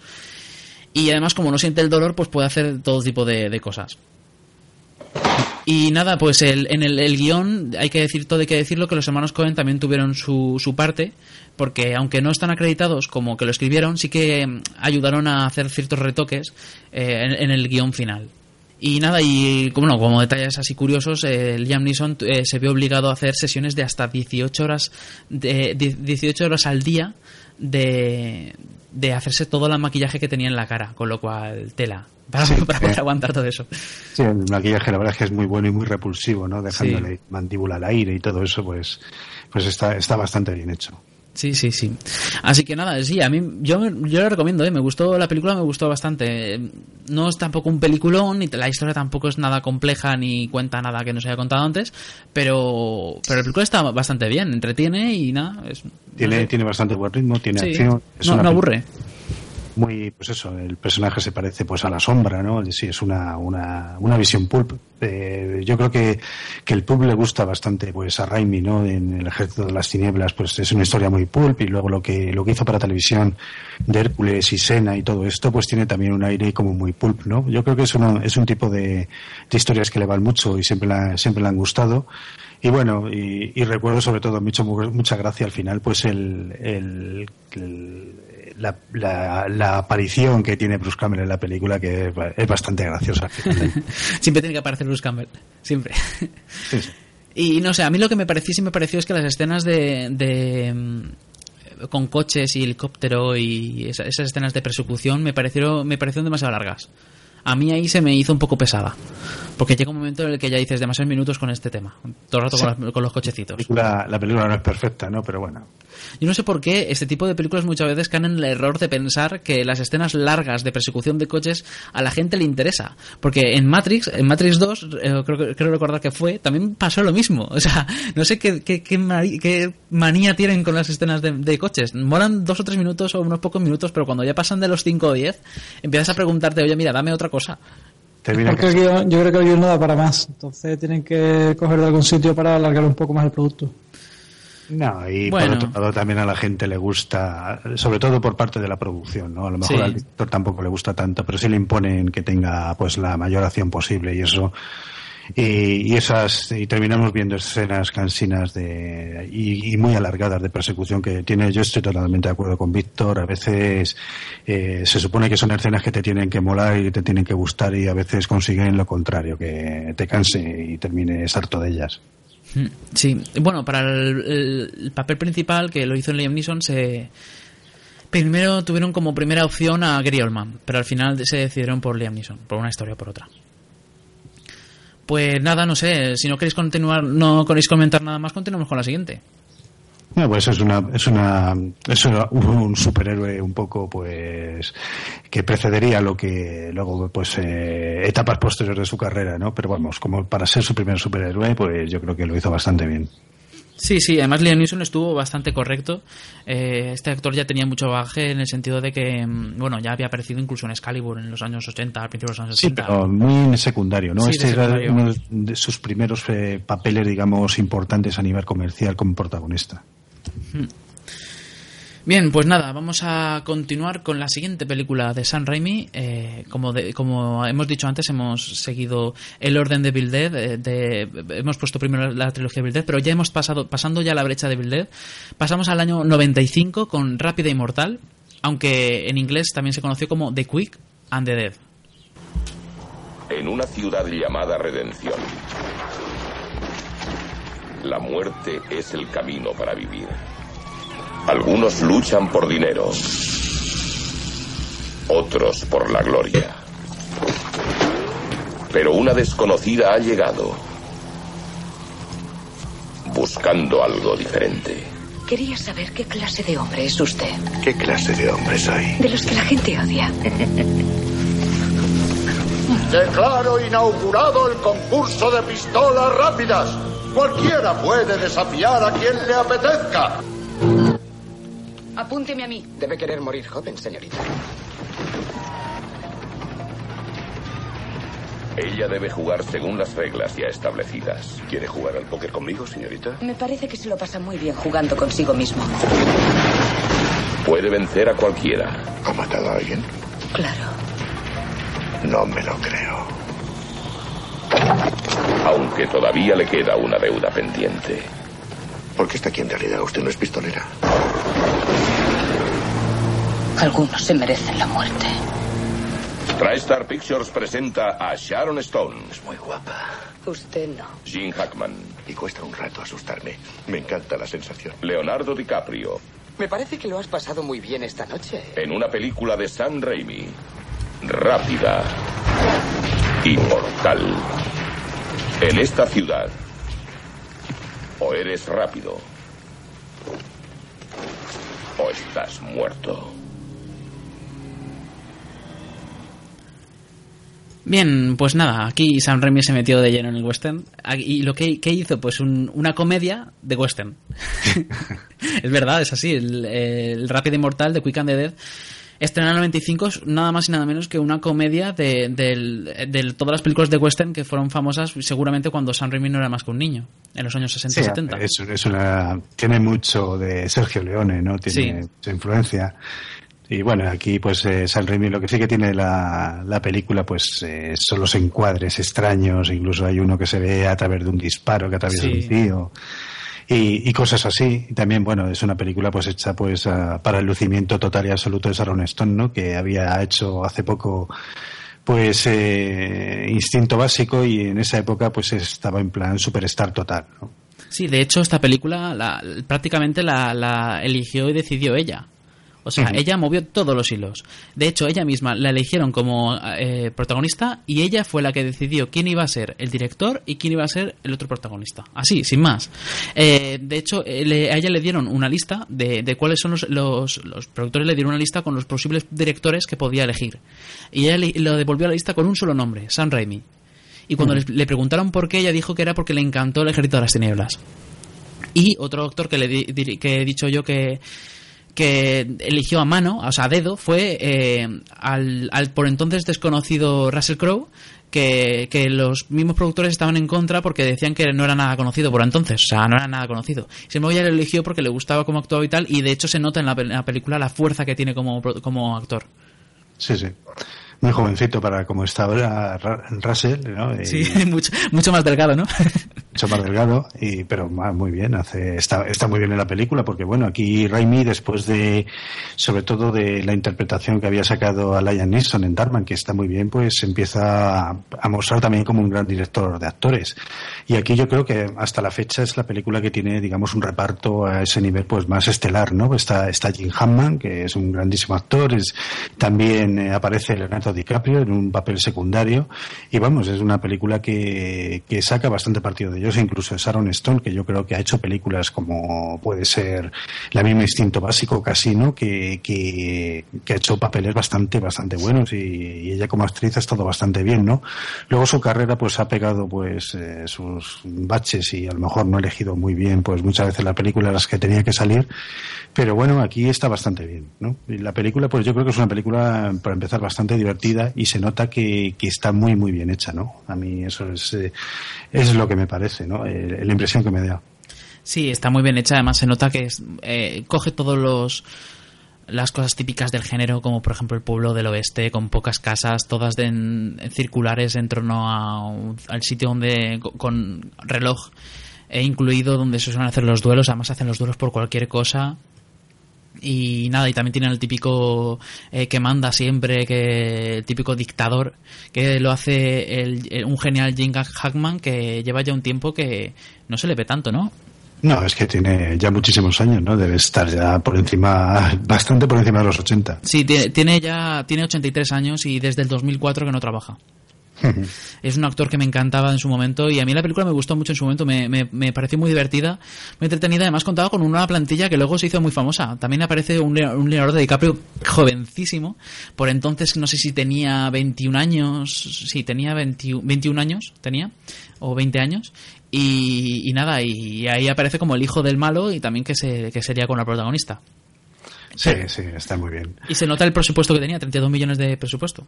Sí, es un western además de este que no es realista, ¿no? Te da un poco como los westerns de Sergio Leone, que parecen una especie de, de universo del oeste, pero imaginario, ¿no? No, no es para nada realista y, bueno, y, te recordaba eso. A mí me recordaba sobre todo un poco, le quería dar el toque Leone y, y bueno, y, el mundillo personal este de, de San Raimi, ¿no? Que está, la verdad es que mm, hace que es un poco, eh, tocar los temas siempre con un punto de comedia que está, está bastante bien. Hmm. la película me parece película bastante, bastante correcta. Sí, eh, la película trata de que Sharon Stone, eh, digamos que era la hija del sheriff del pueblo, pero llegó, llegó el dictador este, el personaje de, Jim Hackman, que es Herod, que mm, conquistó prácticamente el pueblo, mató, ahorcó, bueno, más bien eh, hizo como que iba a ahorcar al, al, al, sheriff y sin embargo le dio la pistola a la, a la niña y le dijo que a ver si probaba a disparar a la cuerda y claro, ella sin querer le disparó a su propio padre en la cabeza. Entonces eh, conquistó el pueblo y ella se fue huyendo y volvió cuando ya era mayor. Eh, él ya está mayor, él tiene un hijo y tal y los tiene totalmente atemorizados a todo el pueblo. Eh, y otros personajes que están por ahí, por ejemplo, es Leonardo DiCaprio, que es el hijo, que es el Eman Kid simplemente. Eh, también por otra parte está mm, Russell Crowe, que era uno de sus, de sus, de su mano derecha, era su mano derecha, tan buen tirador como él. Eh, sin embargo, se había, había renunciado a la hay como decirlo, a la violencia y se había hecho como cura, se había hecho pastor, se le llama en, en, español. Y nada, y eso que, que entonces él la toma con él en plan de, ¿qué me dices que me vas a dejar a mí ahora tirado? Pues ahora te voy a tener ahí que voy a matarte. O sea, y lo tiene ahí en plan de para el duelo que hace, en el cual participa Sharon Stone y etcétera. No sé, yo creo que coge todas las cosas típicas del género y las utiliza en comedia. Pero abiertamente, además. Mm. Javier, ¿tú lo has visto? Eh, sí, lo he visto. Bueno, pues cuéntanos tú también. Bueno, me parece una película bastante entretenida. No sé, era raro ver a Raimi haciendo un western, pero la verdad es que era un western a su estilo. Con mucha comedia, muy divertido. Y bueno, en su tiempo fue muy criticado, no sé, la gente no se, se espera todo el mundo. Normalmente la mayoría de la crítica cuando ve la palabra western se cree que va a haber un sin perdón. Y la verdad es que es otro estilo, otra manera de hacerlo y a mí me gustó bastante. Mm, sí, fue muy criticada, le pusieron menos de un 5.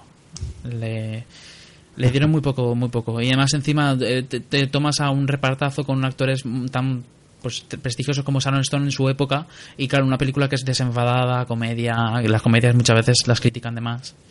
Pues claro, pues una película que no está a la altura de otros peliculones, no es ningún peliculón. Hombre, eso pero tampoco engaña a nadie, ¿no? Hace, tiene tiene más bien popular, entretenido y, y tampoco puedes, aunque salía Jane Hammond y todo esto, claro, lo que decía Javier, tampoco te puedes pretender ver todos los días un sin perdón, además no es no es el típico la típica la típica historia que, que, le pegas al Raimi, ¿no? Pues hizo pues una película a su estilo y bueno, hombre, eh, no cuando la ves no tienes la impresión de que hayas visto algo súper espectacular como cinematográficamente hablando, pero sí una, una buena película entretenida, ¿no? Que eso es más de lo que te dan muchos, ¿no? Me parece una película con la que puedes perder el tiempo tranquilamente y por lo menos un buen rato te va a hacer pasar. Sí, te, echas unas risas, aunque no muy, buena no es. De hecho, a mí se me hizo un poco larga el hecho de que hubiera tanto duelo y tanta mirada y tanto cambio de miradas con, en las, con la cámara. eso, eso estaba haciendo a lo homenaje a Leone, ¿no? Sí, pero es que llega un momento en el que ¿cuántos duelos hace? Es que te hace el campeonato entero prácticamente y claro, a lo mejor te ves, no sé, 10 duelos o no sé cuántos duelos, al final es que te cansa. Sí, sí. Te cansa mucho, o sea, eso es cierto, por eso le, criticaron tanto, a mí no me parece tan buena. Pero bueno, mira, ahí está, una película, un western de comedia que tampoco tampoco eh, aburre del todo. Ni, ni, ni, tampoco es una, una, una, caca de película. Es una película que, que es recomendable para quien la vea con, sabiendo lo que ve y no esperando nada más. Pues que ya sabiendo que Sam Raimi, ya tú no sabes lo que va a ver. Sam Raimi no es un, director como para hacer peliculones. Claro, claro. Bueno, no te creas. Ahora, ahora luego hablaremos de otra película que también es muy buena y que tiene un aire totalmente diferente. Así que... Pues nada, pues si queréis continuamos ya que estamos y pasamos a un plan sencillo a Simple Plan.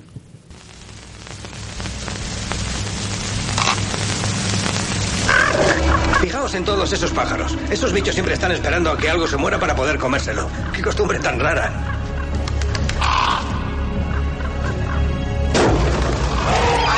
Es un avión. ¿Cuánto tiempo llevará aquí? Será uno de esos médicos borrachos. No hace más que estrellarse en sus aviones. Dios mío, fijaos en esto. Son billetes de 100 dólares. Seguro que es dinero de drogas. Si el tío fuera un traficante, nosotros seríamos como Robin Hood. Este es un asunto para la policía. ¿Qué hacemos? ¿Y si nos lo quedamos? No sería honrado. Es el sueño americano y él quiere pasar de todo y devolverlo. El sueño americano se consigue trabajando, no robando. Así es aún mejor.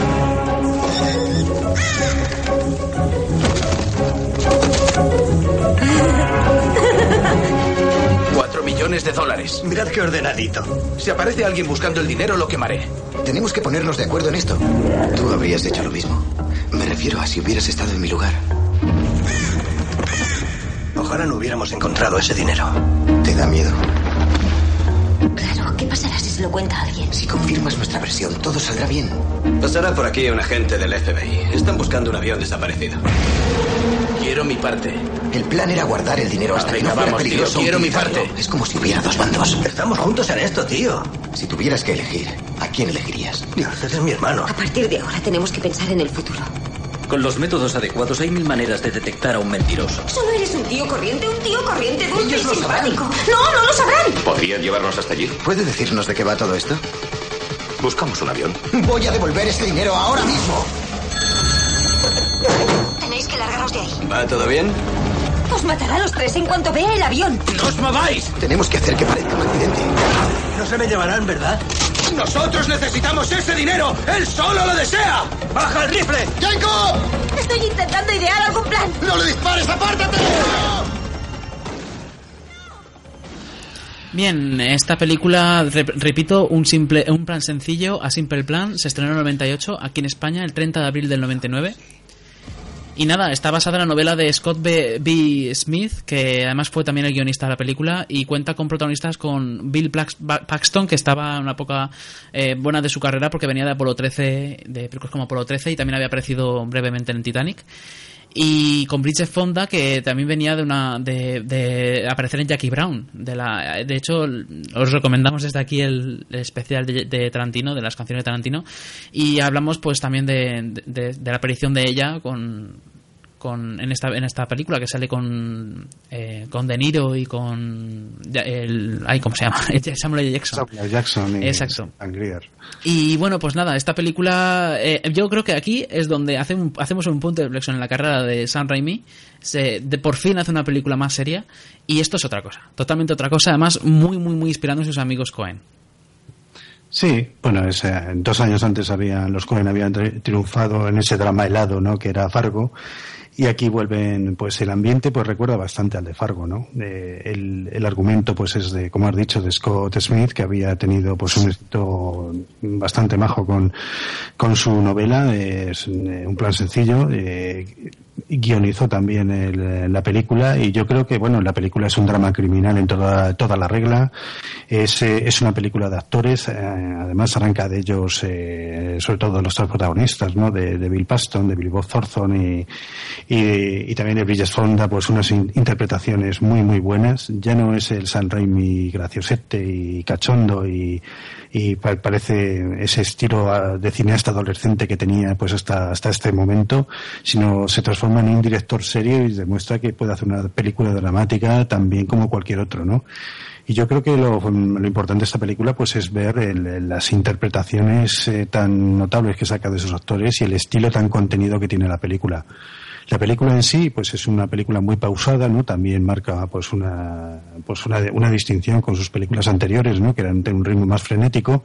Esta tiene un ritmo más pausado, pero eh, tiene bastante, bastante sustancia la historia que te está contando y está bastante bien. A mí me, pa- me parece una, una película negra o criminal, pues bastante notable y, y- y muy interesante de ver, ¿no? Y además que no, no ha envejecido nada, se puede ver perfectamente bien.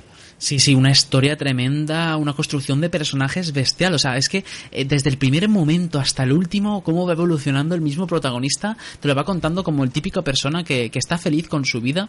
eh, con sus amigos, con su vida sencilla, con trabajar y estar con su, con su mujer, que por cierto está, está embarazada y tal, y, y de repente se encuentran dinero y su- eso tra- transforma totalmente sus vidas. De repente pasa de pensar Contando, contando un poco la premisa de la historia, pues es un, es un pueblo aislado en el cual vive el protagonista, que tiene un pequeño negocio, y, se- y un día se encuentra con, dos, con su hermano y un amigo, pues en, en medio del bosque un- una avioneta, además, bueno, en pleno invierno, sepultado por la nieve, se encuentra una avioneta, y en esa avioneta hay, hay un cadáver, el del piloto, y también hay una bolsa llena de dinero. Entonces, a partir de ahí, eh, deciden pues no, no entregarlo a la policía, sino guardarlo y esperar a ver qué pasa, a ver, eh, simplemente pues para ver si, si no lo reclaman, pues quedárselo, porque se huele que es, eh, se imaginan que es dinero ilegal y que, y que entonces, pues bueno, si seguramente nadie lo va a reclamar pero deciden, deciden guardarlo para luego repartírselo y de ahí empieza se empieza todo pues un poco pues a degenerar no poco a poco pues eh, el egoísmo y, las inseguridades pues irán aflorando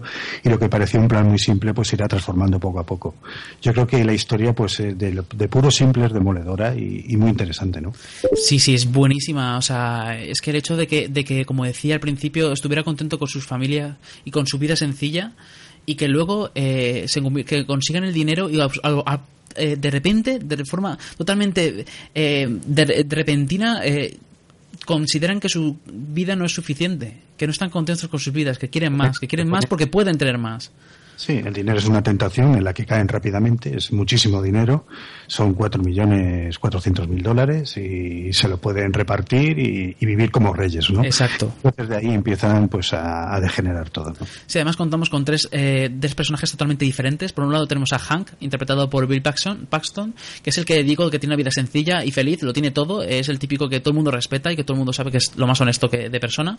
Tenemos a Jacob, que es su hermano, que lo hace Billy Bob Thornton, que ese mismo año proto- eh, bueno, fue uno de los actores de Armageddon. Y nada, es- este, este personaje es el típico hermano perdedor que no ha hecho nada en su vida, no ha tenido nunca una novia, no ha tenido nunca dinero, no ha tenido nunca nada. Nadie los respeta. Él mismo al hablar no sabe de lo que habla, no, no, consigue que ni siquiera le escuchen.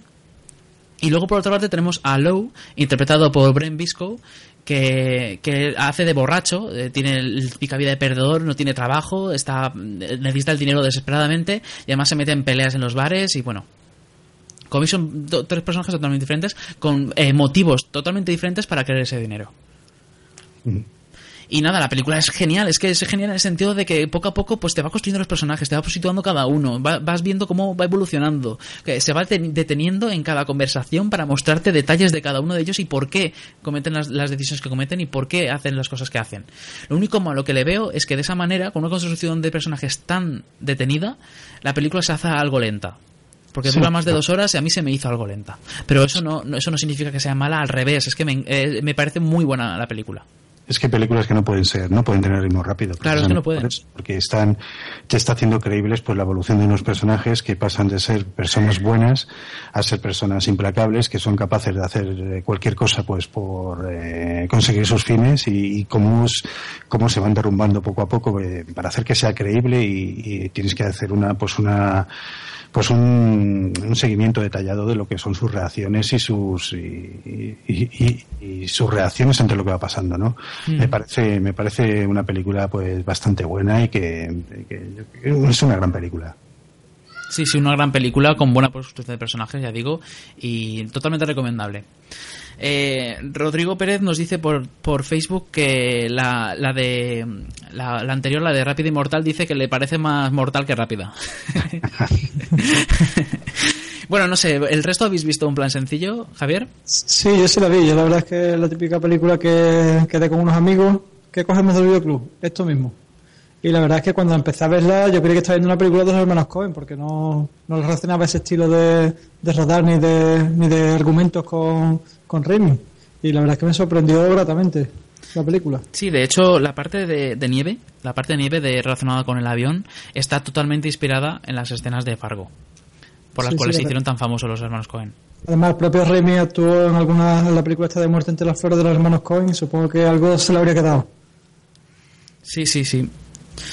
Y no sé, eh, no sé qué más de- decir de esta película, salvo que, que eso, que es una película que recomendamos desde aquí, porque en su momento también tuvo, tuvo éxito, no sé si tuvo mucho éxito, no sé si vosotros estáis al tanto, pero bueno, yo creo que, que lo tendría, ¿no? Porque ya por entonces San Raimi era bastante famoso. Sí, yo recuerdo que se estrenó en las salas. Vale, bueno, pues nada, pues continuamos con la siguiente porque aparte de, de eso, pues hay poco más hay que, que mencionar sobre esta película. Así que nada, la siguiente película es una que se llama Entre el amor y el juego y que en inglés se título For Love of the Game.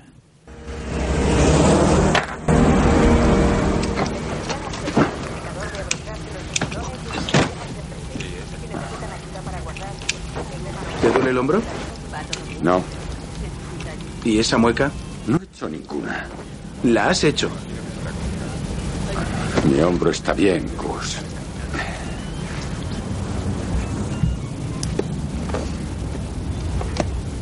¿Desde cuándo te duele?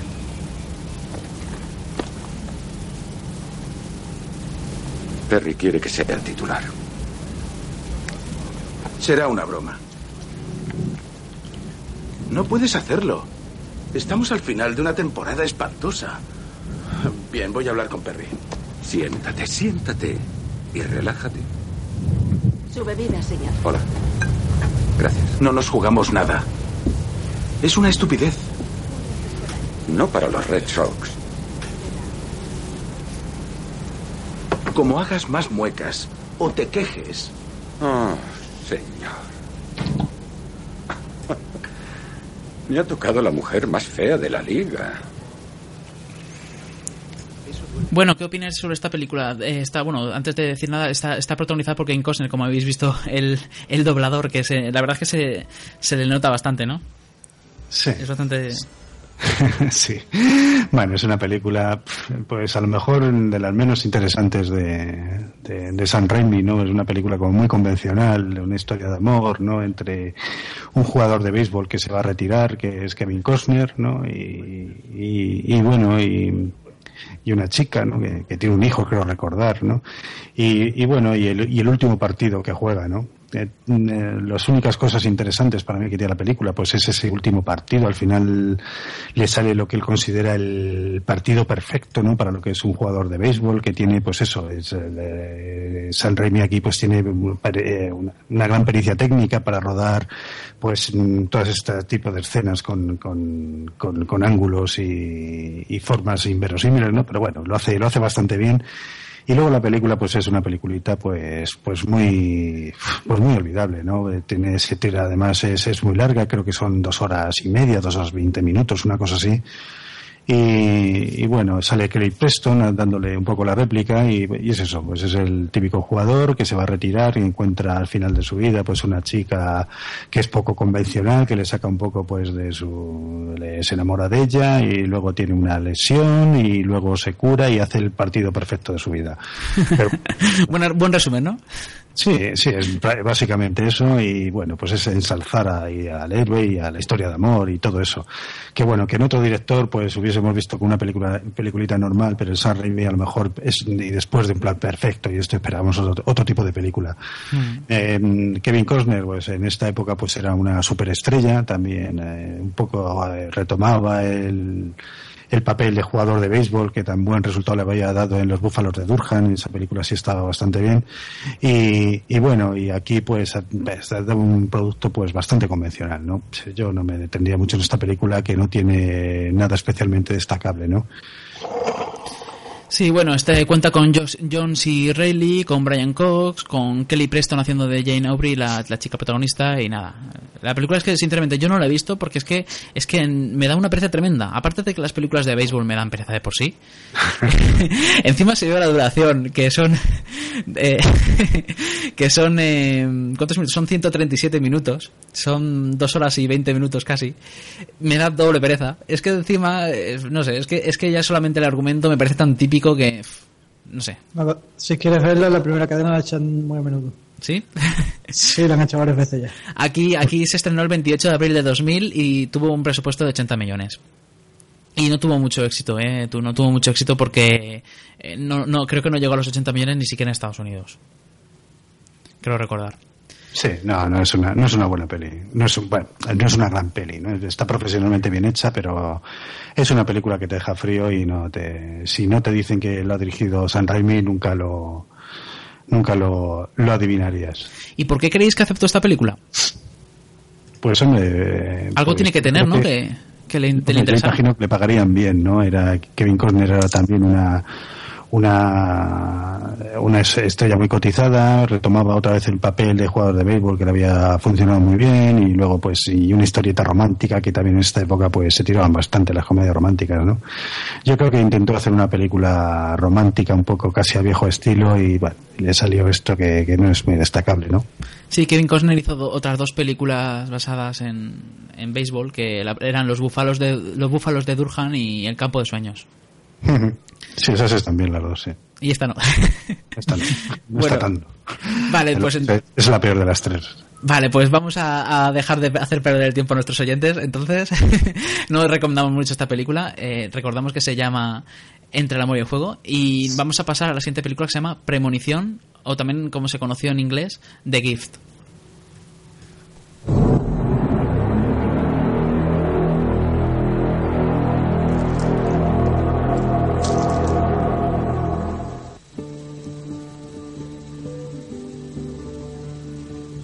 Una pequeña ciudad del sur, Oh, Ben. Estaba muy rico, Hijo, mamá, me gusta mucho. Pues no has dejado nada. en el corazón del tranquilo condado de Hatcher, Hace casi un año que su padre murió. Todavía no lo ha superado. no hay extraños. No será usted la vidente, ¿verdad? No me considero algo así.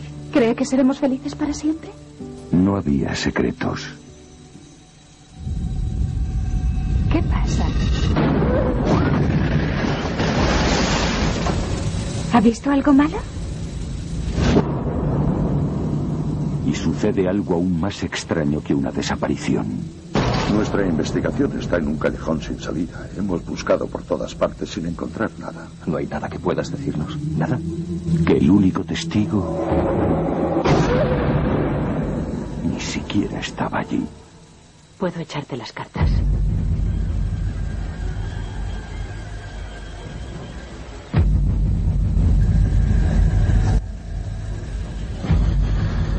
Lo que veo es una valla alta y una laguna. Y puedo oler las flores.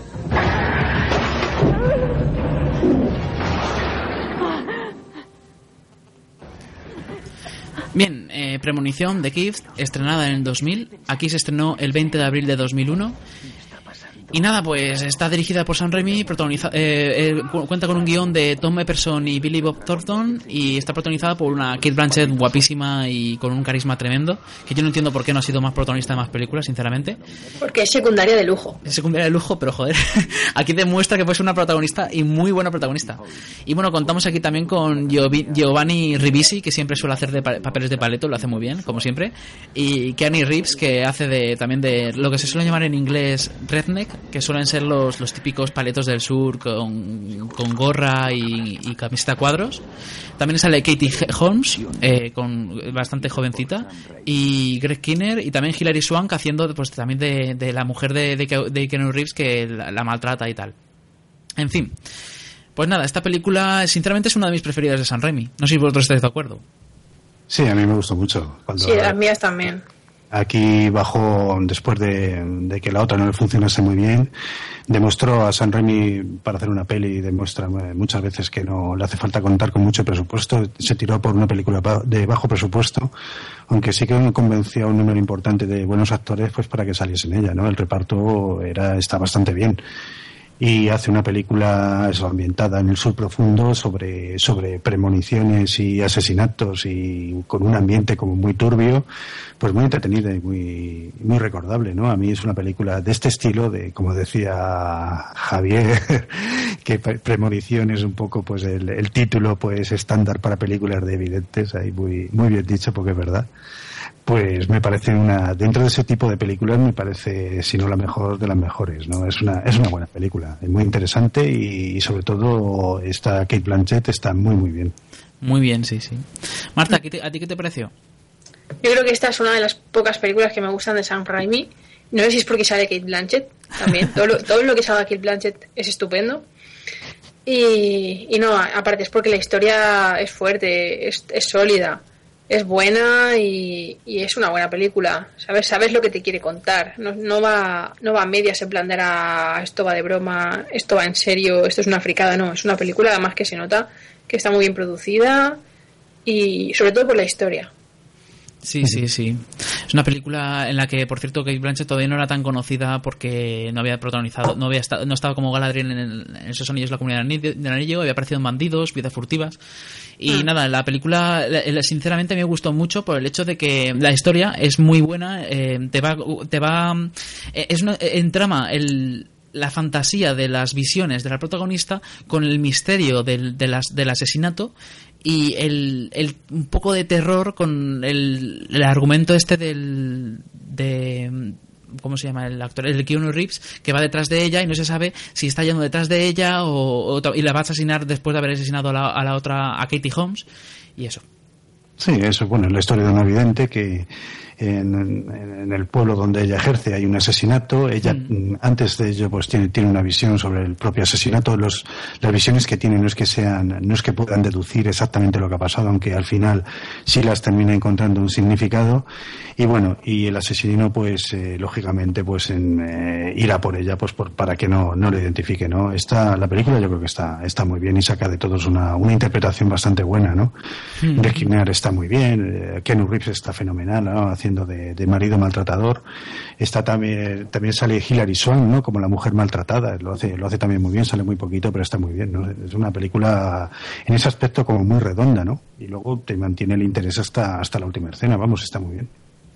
Sí, sí. Y Kate Blanchett se preparó a conciencia el papel. De hecho, eh, visitó cinco eh, le- le- lectores, lectores de fortuna, de estos que leen las, las cartas y todo eso, durante una semana, para saber cómo, para preparar ese papel, saber cómo se, cómo se comportaban y todo eso. Y de hecho, curiosamente, uno de ellos le dijo que necesitaba un guardaespaldas.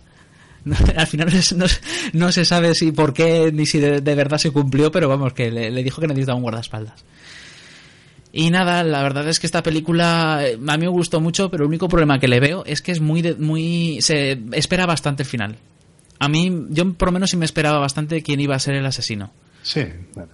Si, si entiendes un poco de guion, el hecho de por qué se toman... Estas películas lo, estas películas lo tienen encantado. Sí, es que si entiendes un poco de guion y analizas un poco los personajes y sabes más o menos por dónde van los tiros, enseguida dices, va, es seguro que es esta persona. No lo vamos a decir aquí porque, claro, entonces fastidiamos en la película entera, no es como en otras que podemos decir algo más.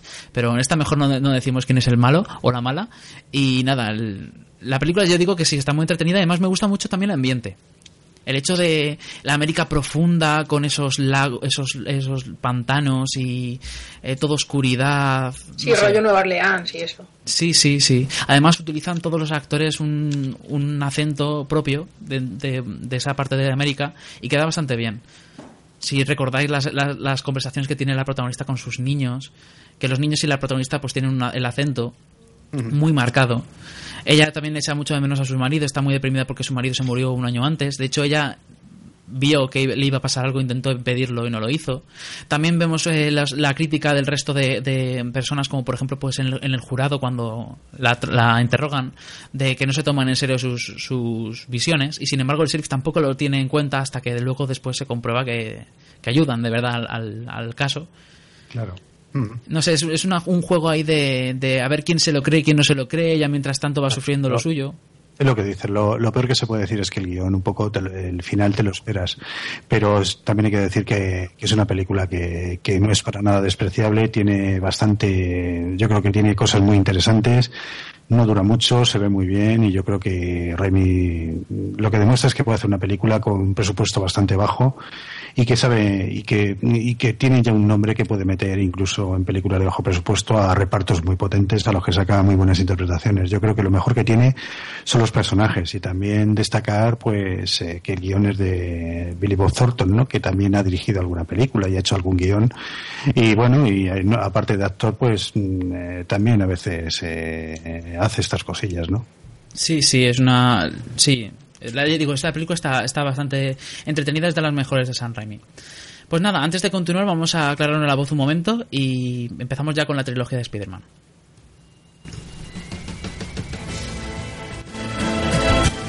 Estás escuchando Hello Freaky Podcast. puedes encontrarnos en www.hellofreaky.com. También puedes encontrarnos en iTunes y iVoox. Facebook, Twitter, Google Plus y muchos otros sitios.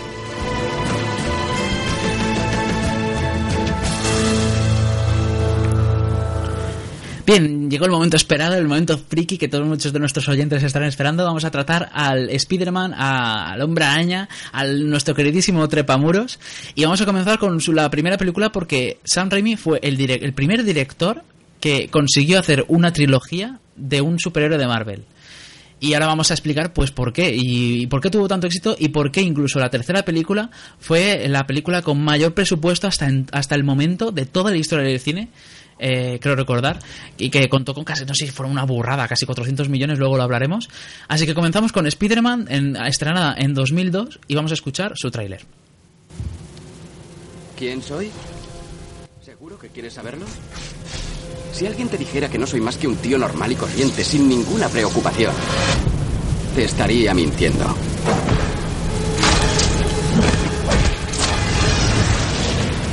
Lo cierto es que no siempre ha sido así. Hubo un tiempo en el que la vida era mucho menos complicada. ¿Puedo hacerte una foto para la revista?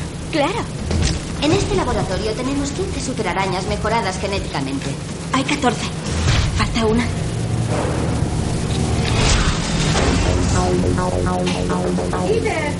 ¿estás bien? Estoy bien. Pete, oye, estás cambiando. Bien, esta es la, la primera película de la, de la trilogía de, de Spider-Man, de, basada en el superhéroe pues, de Marvel, de Stan Lee.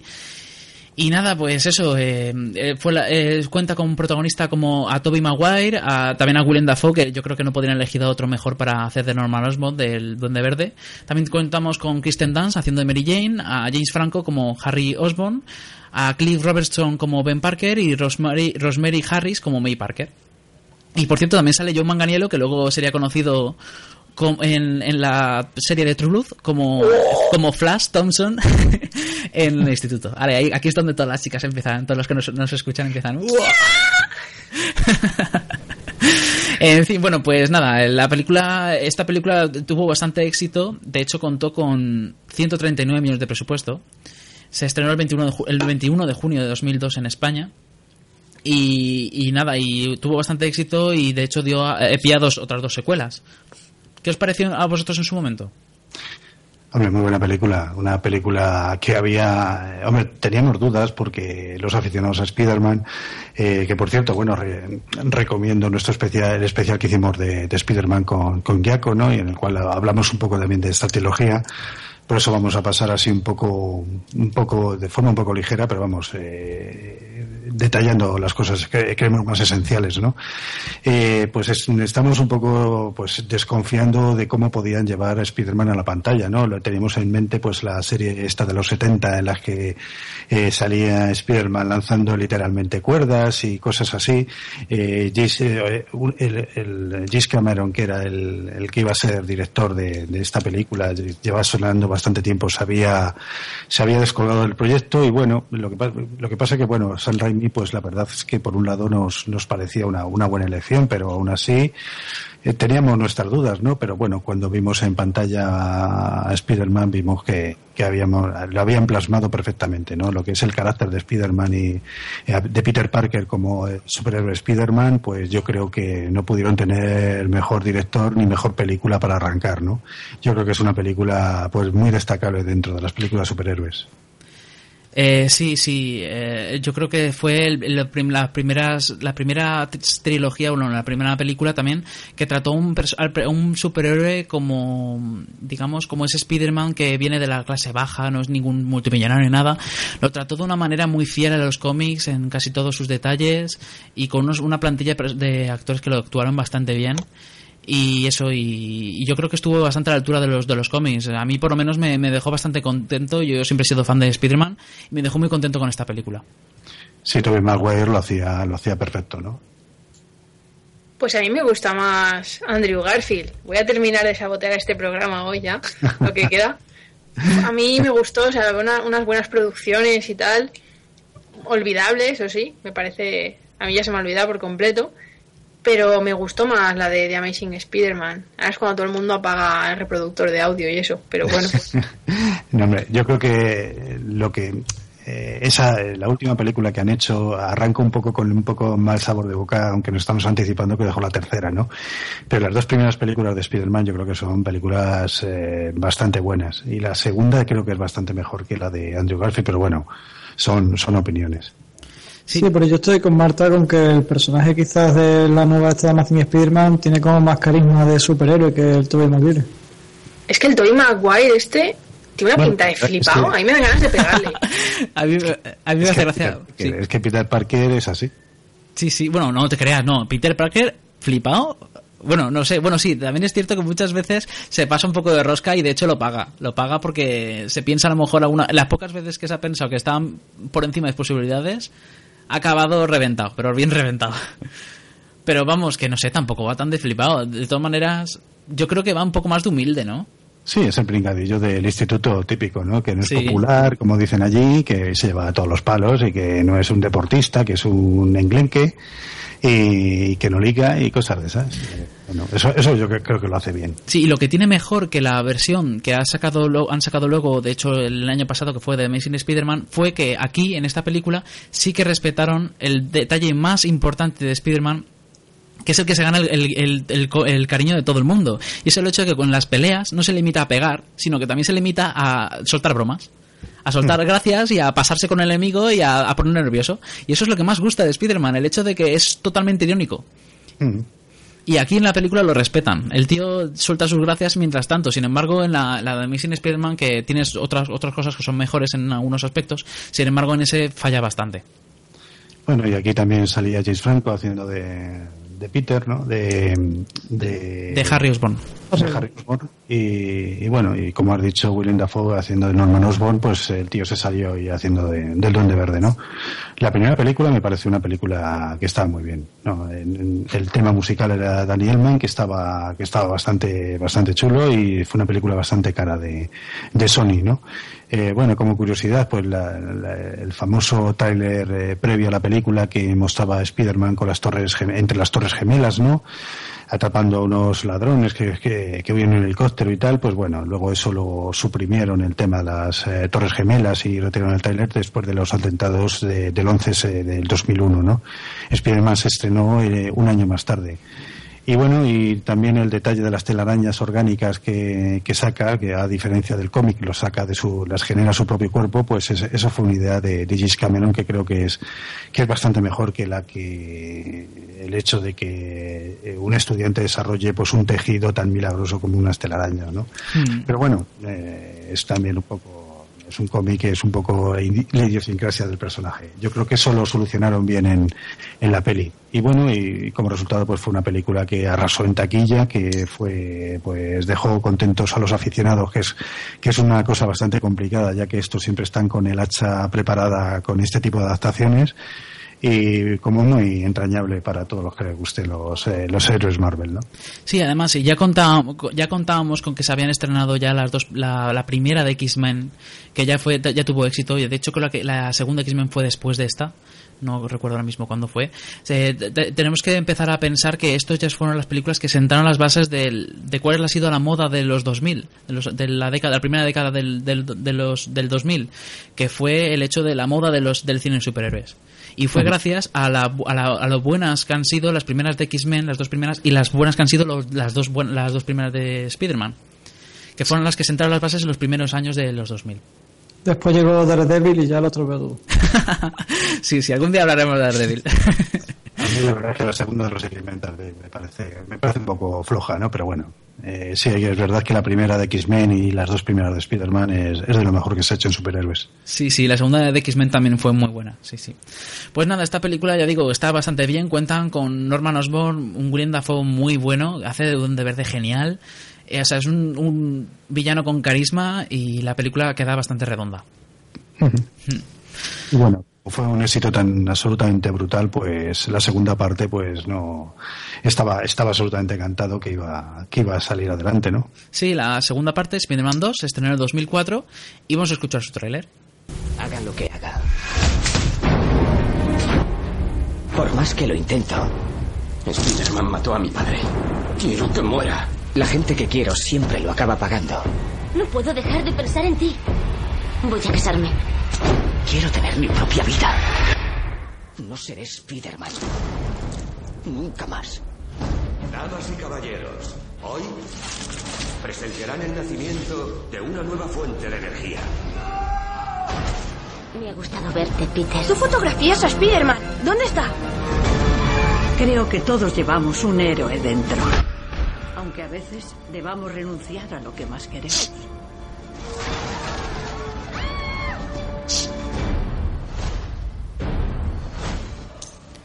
Bien, eh, aquí tenemos la continuación, ya eh, después del exitazo de la primera película, aquí la segunda, la gente estaba ya pensando, bueno, será la típica la típica segunda parte que mejora la original, como hemos visto en la primera trilogía de Star Wars, o será la típica secuela que, que se carga a la primera. Eh, bueno, pues en esta ocasión repite, repite el mismo reparto, contamos con un gran Alfred Molina como el doctor Otto Octavius, y, bueno, también contamos con J.K. Simmons como J. Jonah Jameson, que también aparece en la primera y también aparecía como el sheriff de, Premonición. Y nada, pues eso, la película esta yo creo que mejora la, la primera todavía más me pareció todavía más redonda, con además cuenta con algo que, fue lo que le hizo que el, argumento fuera mejor, y el hecho de que contaba con un argumento más eh, dramático en el cual el mismo, el protagonista, Peter Parker, decidía dejar de ser Spider-Man porque veía que estaba perjudicando totalmente su vida personal. Y aquí vemos, claro, el drama del personaje, claro, eso le da más profundidad al, al argumento. Sí, yo creo que más que mejorarlo la complementa, ¿no? Sí. Porque en la primera pierde mucho tiempo lo que es presentar el personaje, su, su vida personal, el tema este del tío, de cómo se convierte en Spiderman. Y en esta va lo que es la responsabilidad de ser el superhéroe y ya lo que es la trama esta contra el Doctor Octopus. Sí, aquí, bueno, eh, hay muchas escenas de acción muy bien hechas. Yo creo que es como película, a mí de Spider-Man es la que más me gusta, ¿no? Tal vez se el achaque, se puede achacar que a veces es eh, como demasiado romántica, ¿no? Sobre todo al final y tal, pero bueno, también está en el contexto del personaje y Spider-Man también ha tenido esos momentos aquí, así que tampoco nos vamos a quejar. Y bueno, la película pues es, es como decís, es, tiene su dramatismo, el personaje tiene una evolución que está, está bastante bien. Eh, las escenas de acción son muchas y están muy bien integradas en la historia, con lo, lo que no te cansan. Está muy, muy bien hecha el tema de Octopus con los brazos mecánicos pues, es prodigioso, tiene una calidad eh, de los efectos visuales pues suprema, ¿no? Para mí es, está fenomenalmente hecho y, no sé, es una película que tampoco le, puede encontrar defectos. Es una película sumamente bien hecha, sumamente entretenida, pues a los que le gusten los héroes Marvel le gustan si la aproximación que tenías a los héroes Marvel, porque no leías cómics o en estas películas, he visto gente que la ha visto y le ha gustado, no sé, me parece la típica superproducción que, que, gusta a todo el mundo, ¿no? Y bueno, y como no puede ser de otra manera, claro, pues eh, saco un montón de, de taquilla y pienso que merecido, ¿no? Sí, sí, de hecho, eh, contó con 200 millones de presupuesto y solo, 200 millones de presupuesto es una borrada, ¿eh? Y solo en Estados Unidos consiguió casi 400 millones. Es solo Estados Unidos, ¿eh? Así que os podéis imaginar que fue una, un gran exitazo y muy merecido porque una película muy buena, muy redonda. Con, se notaba ya el presupuesto que, afectaba a los efectos especiales que estaban muy currados, pero podían permitir un Otto Octavius más real que de lo que ningún fan se podía haber imaginado. Y nada, y también tenemos por ahí algún cameo de Willem Dafoe como el, como el Duende Verde, empezando ya a, a ¿cómo decirlo? A, manipular, sí. Nada, a Harry Osborn, A su hijo, o sea, a James Franco. Y nada, y eso, que la película yo digo que está muy bien, cuenta con de esas escenas que se te quedan grabadas en la memoria. Y nada, y encima de ese final tan tremebundo, con una bola de fuego, eh, con ese, ese, ese, grandísimo descubrimiento por parte de, de Kirsten Dance, pues, de, de, Mary Jane Watson, cuando se da cuenta de que Peter Parker es Spider-Man y cuando todo se toca. Y acaba también con esa escena en la que le dice, creo que acaba con esa escena de que le dice ya, a por ellos, tigre. que es esa... esa, esa eh, sí, que yo me estuve partiendo no sé cuánto tiempo. ¿Por qué? ¿Por eso? Yo qué sé a por ellos, tigre, y te quedas en plan de oh. Es que eso viene para los, los del cómics porque... El cómic, eso siempre es una de las frases típicas de Mary Jane. Sí, es que Mary Jane siempre lo llama tigre. Entonces, claro, pues tenían que ser fieles a eso, ¿no? Tiger en inglés. Entonces, bueno, pues nada, eh, la película está, yo creo que es la mejor de las tres de lejos. Muy buena. Pues nada, si queréis continuamos con la tercera. Sí. Vale, pues nada, Spider-Man 3, vamos a bajar el listón. Y ahora, y ahora viene el bajón, ¿no? Después de, de esas dos películas nos enteramos que la siguiente pues va a salir El Hombre de Arena, eh, va a salir también Veneno. Y bueno, nos esperamos pues pues eh, pues lo mejor, ¿no? Y nos encontramos pues que, que bueno, que, que el resultado pues es una película de superhéroes eh, repleta de acción, pero muy hipertrofiada. En otra también el eh, Harry Osborn se- ya se termina de trastocar pues en, en lo que su padre quería, ¿no? Que, que es continuar, que continuase con su con el tema del, del Duende Verde, o sea, ya en lugar de tener ya un malvado con el que luchar, eh, tiene nada más ni nada menos que tres, ¿no? Sí.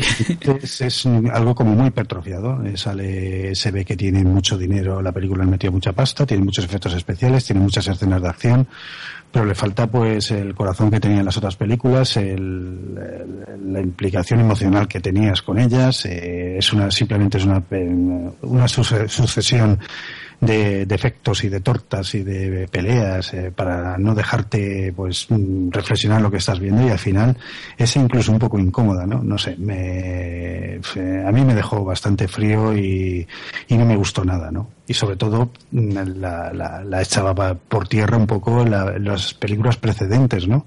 Que habían puesto en ese lado, habían logrado muy bien equilibrar pues las historias de Peter Parker con las de Spider-Man, no eran simplemente espectáculos de acción, ¿no? Se preocupaban de, de contarte otras cosas, pero aquí era, era más de, era simplemente pues, pues eso, pues eh, había momentos que parecía pues una super pelea de wrestling, ¿no? Sobre todo al final. Sí, sí, sí. Pues nada, eh, vamos a escuchar un momento el tráiler y veréis que el Manuel, pues eh, yo creo que se va a ver incluso el mismo tráiler que hay un, bajo, un pequeño bajo, un gran bajón de calidad.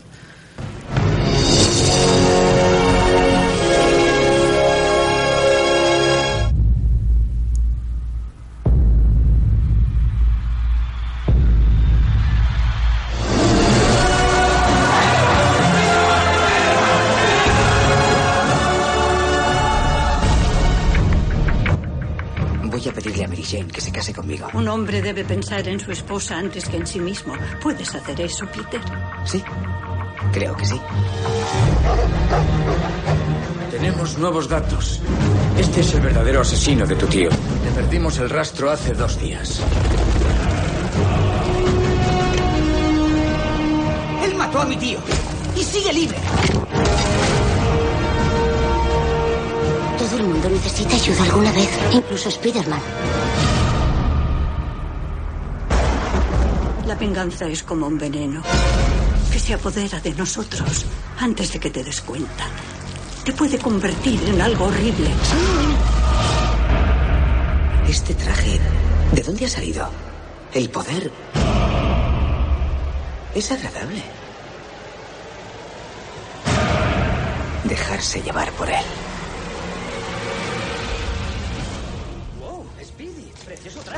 Bien, aquí vemos a un Spider-Man crecido, eh, un Spider-Man en el cual se deja llevar por el poder, algo que precisamente en las películas pocas veces ha ocurrido, eh, perdón, en las cómics pocas o ninguna vez ha ocurrido. Eh, a un al actor totalmente crecido en su papel, eh, a- sobreactuando totalmente. Y, y nada, y, un, y un- un argumento como dice Manuel, está hinchado, repleto de villanos, tres villanos para una misma película que ya en su momento pues digamos que se notó que había es como si hubieran intentado in- meter demasiados cómics dentro de una misma película y saliera la cosa que no- tenía no lanzaba un mensaje claro tal y como sí que lanzaban los dos primeros en fin, eh, una película que a mí me pareció que no tenía nada. O sea, una película que eh, duraba un montón, o sea, duraba 139 minutos, tenía un presupuesto tremendo, 258 millones de presupuesto, una bestialidad para el momento. Y sin embargo, eh, aquí, aquí, aquí, no, de aquí ni ningún sitio tuvo nada de éxito.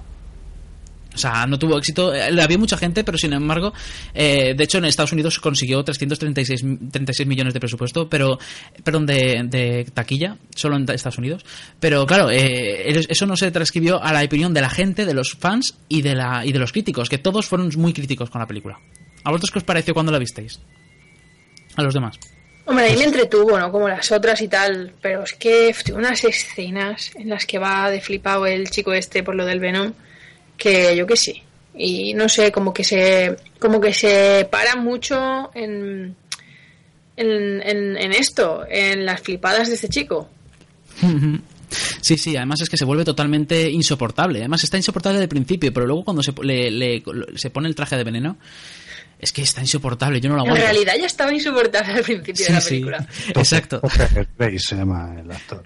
Sí, sí. Y bueno, es que entre la arena, entre el, el, el nuevo Goblin, que es James Franco, entre Veneno, entre f- eh, todos, es que es demasiadas historias dentro de una misma película que no- no- al final no contaban un mensaje, no daban un mensaje claro, no contaban nada y la película estaba totalmente hinchada y tenía, se, su- se supone, me, me contaron en su momento que tenía algunos guiños a los, a los fans, pero yo no lo supe ver del todo. Como por ejemplo, creo que sí, hay una escena, por ejemplo, la del campanario eh, con el veneno. Esa sí que es una escena que está totalmente hecha para los fans, porque la recuerdan, de, de, de cómo le va afectando el campanario, a cómo vence a veneno. Pero sin embargo, la película fue totalmente un- una decepción total, ¿eh? Sí. Una decepción total. Sí, sí. Se hablaba que después de esta película eh, Raimi haría una cuarta, incluso que Tobey Maguire pues eh, repetiría también, pero yo creo que por falta de ganas tanto de Raimi como de la productora que, que yo creo que entendió que había que, que darle un nuevo, una nueva, eh, un nuevo equipo pues a la serie, pues eh, se quedó en nada. Sí. En fin, una película que yo creo que tampoco no convenció a nadie, aunque no, no perdieron dinero con ella, pero tampoco convenció y, y sí tenía que si seguían por los mismos derroteros, la siguiente película sí, sí podrían verse pues en un fiasco comercial importante. A ti, Javier, ¿qué te, qué te pareció? Yo cuando la vi en su momento el día de estreno del cine, la verdad es que la iba con muchas ganas de, de verla, después de, sobre todo de la segunda, ¿no? que me gustó muchísimo. Y la verdad es que me llevó un pequeño chasco con la película, si bien de ritmo no está mal, lo que es el argumento carece por su esencia, vamos. Es totalmente carente de argumento, no tiene... Básicamente, es como dec- si hubieran puesto la, la pelea final, te hubieses quedado igual, vamos, siempre el resto de la película. Sí, sí. Y bueno, pues ya hablando por las redes sociales que nos están diciendo, eh, eh, Jaco, el, presentador de la sección de cómics, dice que no olvidemos darle palos al señor Raimi por la cagada de Spider-Man 3, un considerable bajón después de dos adaptaciones previas del personaje que le salieron más que decentes. Rodrigo Pérez, que está bastante atento por Facebook, dice, todas, eh, todas le gustaron las de Spider-Man por igual, incluida la denostadísima por casi todos Spider-Man 3. La visión de Raimi es acertadísima, sabe captar la esencia del personaje y su entorno. Ese JJJ es un buen ejemplo de ello, o el Duende, Octopus, todos en general. Ha hecho falta que llegara el reboot o remake, llámalo como quieras, pero que apreciaremos en su justa medida la trilogía clásica de, de Raimi. Sí, hombre, aquí estamos hablando que no nos gustó, pero bueno, también puede haber gente que entiendo que, que le guste. Al Sí, sí. Al cabo, pues había mucha acción y los personajes, hombre, el Thomas Hayden Church hacía muy bien de, de hombre de arena, vamos, era, se puede decir que lo que sí se, hay que reconocer es que en todas las películas eh, Raimi ha dado con los actores perfectos para, para sus personajes. Sí, el, el problema fue el guion, sobre todo. El guion, que no supieron hacer una película yo en creo, sí. Yo creo que meter tantos tantos villanos en una sola Sí, película le perjudicó bastante. Sí, Pero, Ani- eh, para, en fin, son, son opiniones al fin y al cabo. Eh, Para mí es la más baja de la serie y a lo mejor eh, la, algún día la volver, la vuelvo a ver y pienso que le estamos dando demasiados palos, ¿no? Pero me parece, me pasó un poco lo que a Javier que salí, fui el día del estreno y salí un poco decepcionado, ¿no? Yo salí Pero- cabreado. Pero cabreado, ¿eh? O sea, salí en plan de, pero qué mierda de película he visto. O sea, me- de verdad me, me habéis engañado de esta manera. Yo que venía tan, tan encantado de la segunda, que me encantaba, y la tercera me habéis engañado totalmente. Pero bueno. No te preocupes que yo la volví a ver hace un par de semanas que la echaron en un canal de estos de pago y me quedé peor de lo que estaba. Bueno, pues ahí tenemos la confirmación. Bueno, Anita0087 dice, la 2 es la que más me gustó. Espodigio dice la segunda también la que me gustó y Dartrino dice que la primera. Y por otra parte nos están diciendo, a ver, ah, bueno, mi signo 5, que es una- un seguidor bastante activo en las redes sociales, nos dice que sobre Premonición que no es muy buena porque no sabe que, que en qué quedarse de drama o terror sin llegar a nada. Kate Blanchett y Greg Kinnear lo hacen bien. Bueno, me quedo con que la historia es interesante, está bien interpretada y bien ambientada, ¿no? Pero bueno, sí, a Bien. lo mejor a lo mejor le falta sorpresa tal vez, no sé, pero No vamos, sé. me parece Pues nada, continuamos con la siguiente película, se llama Arrástrame al infierno, Drag Me to Hell. Señor Jax, quería saber si ha tomado alguna decisión sobre el puesto de subdirector. Está entre Stu y usted misma. ¿Es tu Rubins el nuevo? Stu es alguien que no tiene miedo a tomar decisiones duras. Y yo soy perfectamente capaz de tomar decisiones duras. Se lo comunicaré en cuanto lo decida, ¿de acuerdo? ¿Puede ayudarme? Por favor. Está bien. Tengo a una anciana que pide un aplazamiento del pago de la hipoteca. Tendríamos que echarla de su casa. Ya le hemos concedido dos aplazamientos. Es una decisión dura. Decida usted. Otro aplazamiento es imposible. ¿Dónde voy a vivir? Lo siento mucho. Jamás he suplicado por nada, pero ahora me arrodillo ante usted, se lo suplico. Por favor, suélteme, suélteme, por favor, seguridad. Me ha humillado.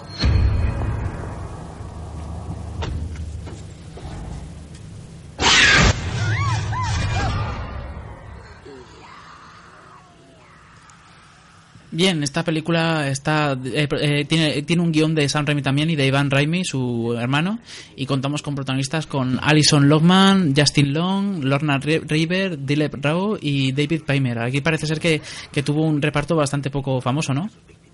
Sí, sí, sí. Volvió a hacer, volvió a películas después de, de Spider-Man 3, eh, bueno, a películas de, de poco presupuesto y yo creo que le, que le salió bastante bien, ¿no? Está, está producido a través de, de Ghost House Pictures, que creo que es una, es una productora de películas de terror de bajo presupuesto, en la que él, que es suya, ¿no? También creo que ha producido, sí, ha producido 30 días de oscuridad, que es una película pues de terror bastante apreciable, ¿no?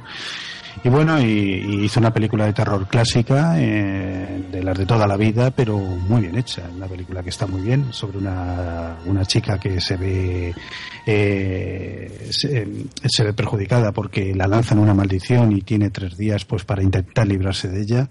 Una película repleta de sustos, fantasmas, eh, posesiones, eh, maldiciones y, y, bueno, y que, y que tiene un ritmo muy bueno. Es una película interesante y muy bien interpretada por Alison Loman, ¿no? Y no sé, a mí me parece me parece una gran película de terror para pasar el rato, no no es no es el exorcista, pero vamos, es una una película de terror bastante disfrutable. ¿Alguien más de vosotros la ha visto? Sí, yo la he visto también y la verdad es que me parece la opinión comparto la opinión de Manuel, es una película bastante, o sea, está bastante bien hecha.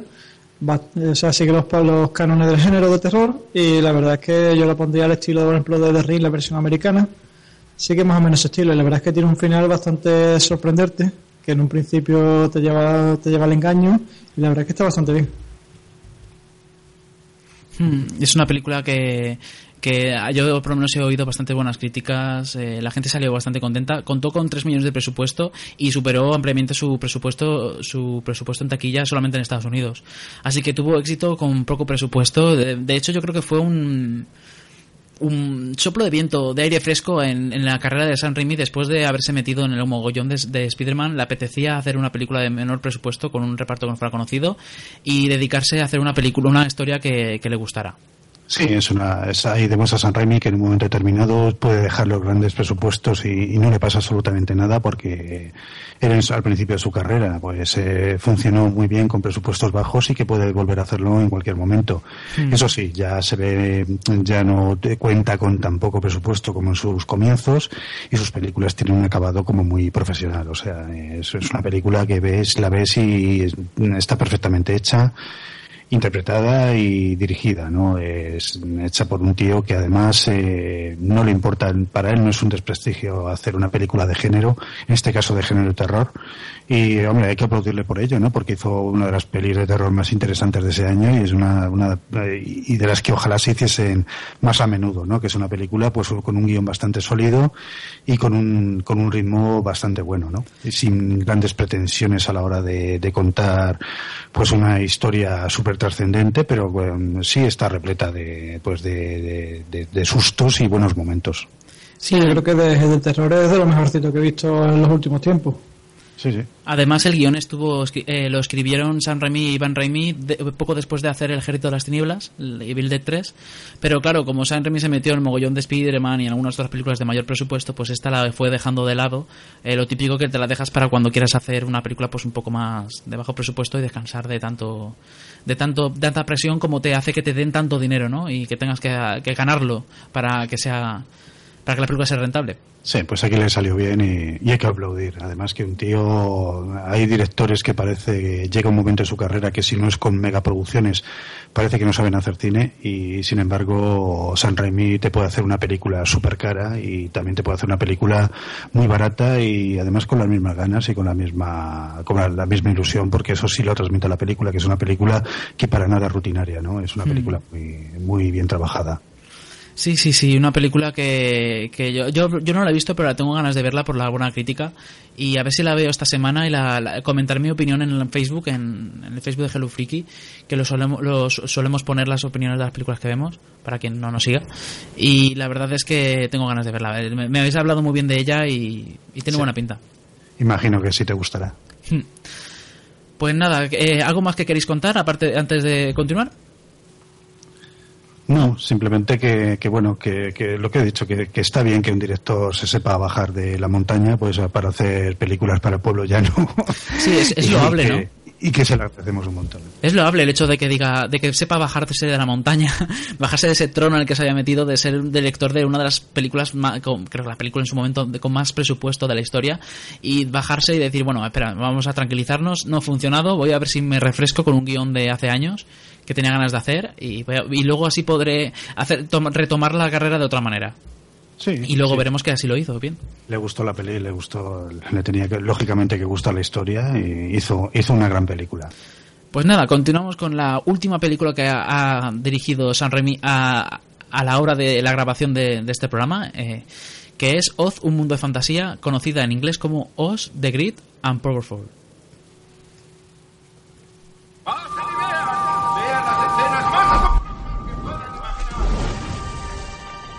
Kansas está llena de hombres buenos. Pero yo no quiero ser un buen hombre. Quiero ser un gran hombre.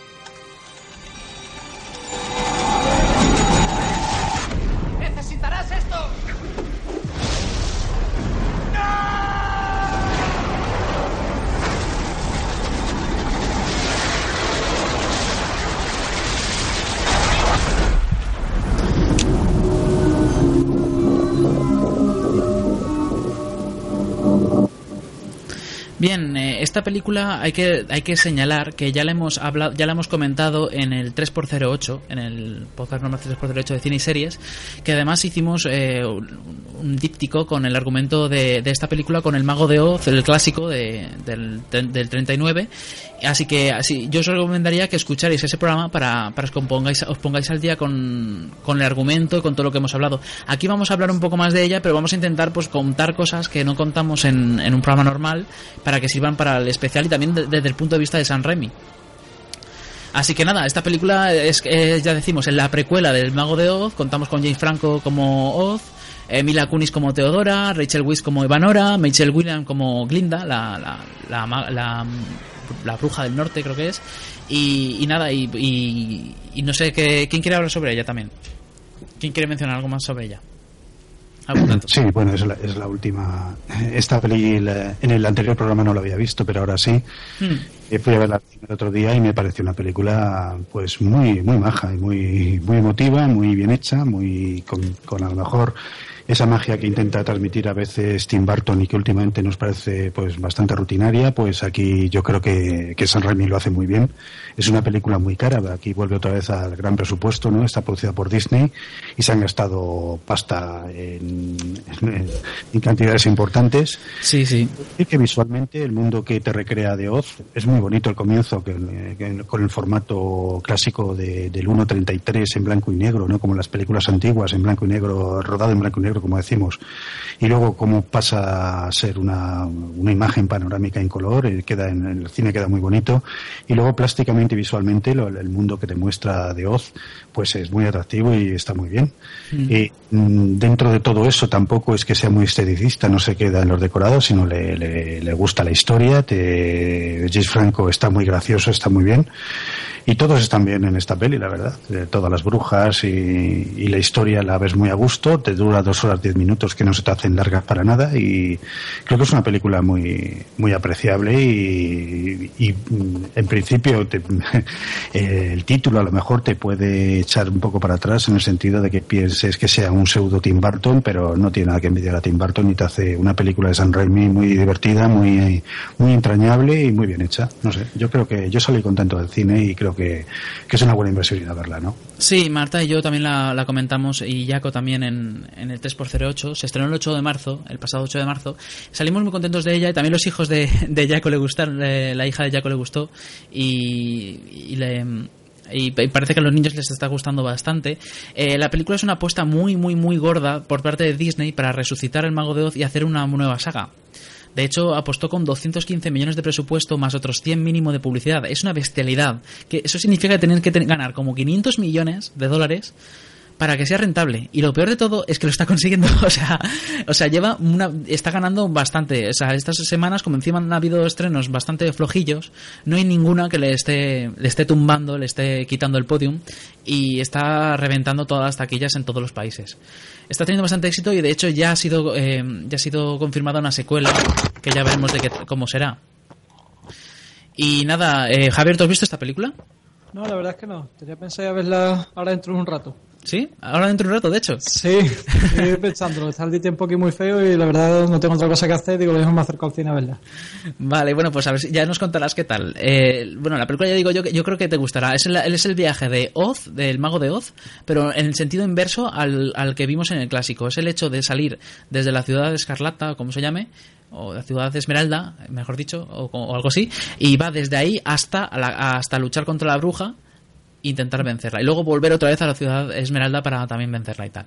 O sea, es totalmente lo contrario al viaje de, de Dorothy que vimos en el Mago de Oz y que podéis eh, escuchar y ver la explicación mejor en el 3x08.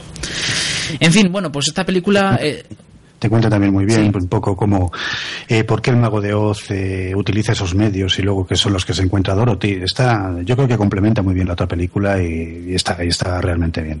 Sí, lo único malo es que, ya, como ya mencionamos, es que no sé si estará de acuerdo Manuel, pero Rachel Weisz está totalmente incómoda. Se nota que su papel no le termina de encajar, ella no se, te- se termina de estar no incómoda. no la vi. Hombre, tienen dentro de, de- de estos personajes tan arquetípicos siempre tienen un punto de sobreactuación. Tampoco leí que, que había gustado mucho Mila Kunis a mí no me disgustó para nada, ¿no? Yo las vi, yo las vi bien y además como el, el- el personaje de los, perso- los giros que dan esos personajes me parecía que estaban bien y claro, con el- la interpretación tiene un punto de sobreactuación que tampoco le viene mal, ¿no? Yo no la vi mal. Hmm.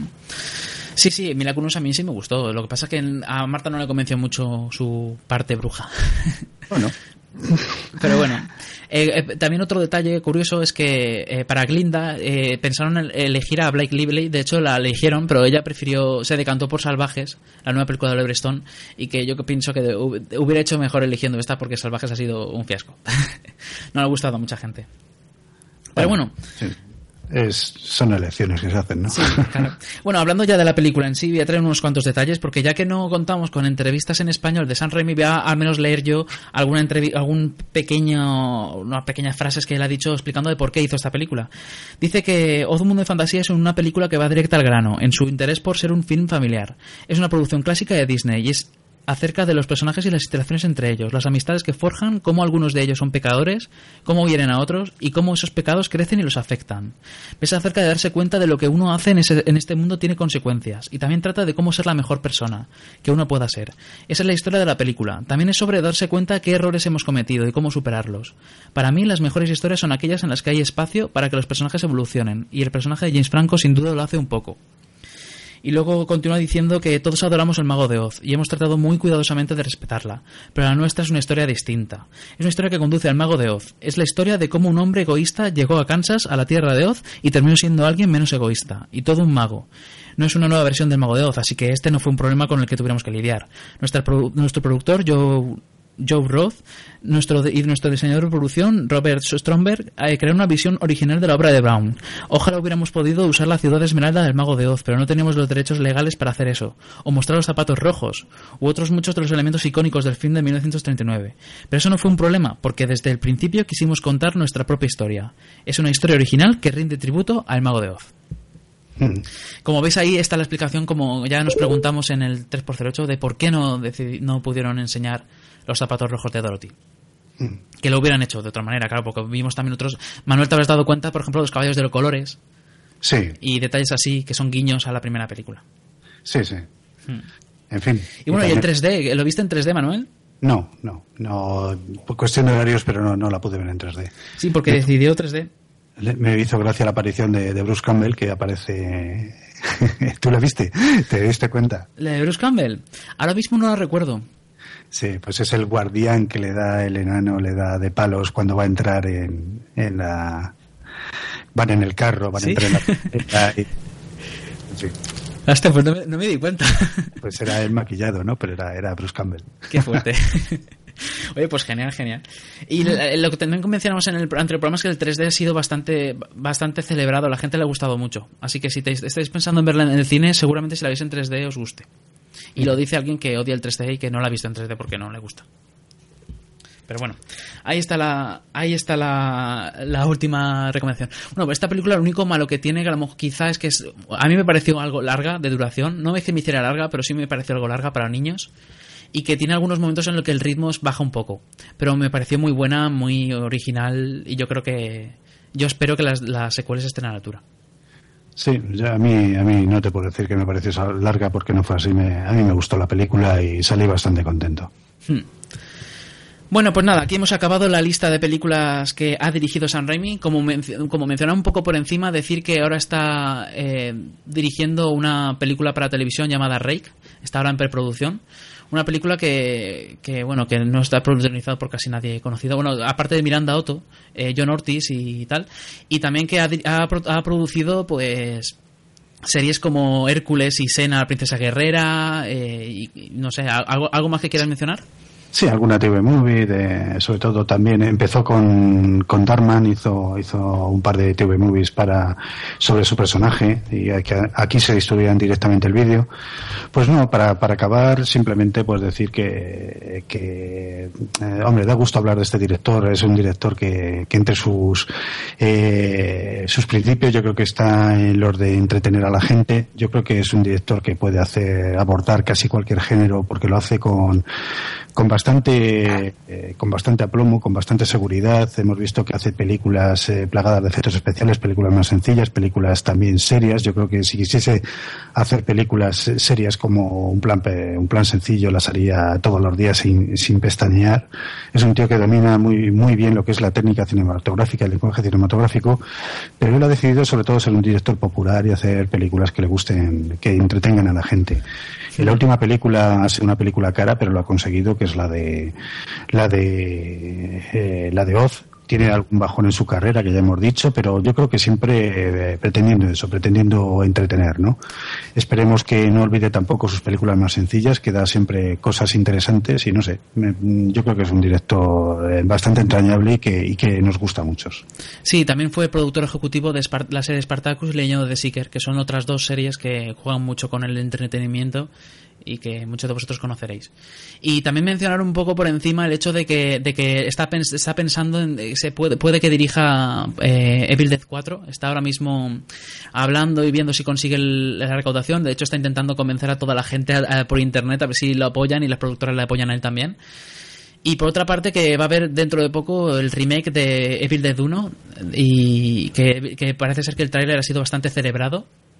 Eh, está gustando bastante y las primeras críticas que también ha sido mostrado creo que en algún, algún festival y ya las primeras críticas están diciendo son demoledoras dicen que es buenísima y no sé parece que parece que incluso puede que mejore la original ya veremos El trailer, la verdad que eh, prometía bastante. Sí, sí.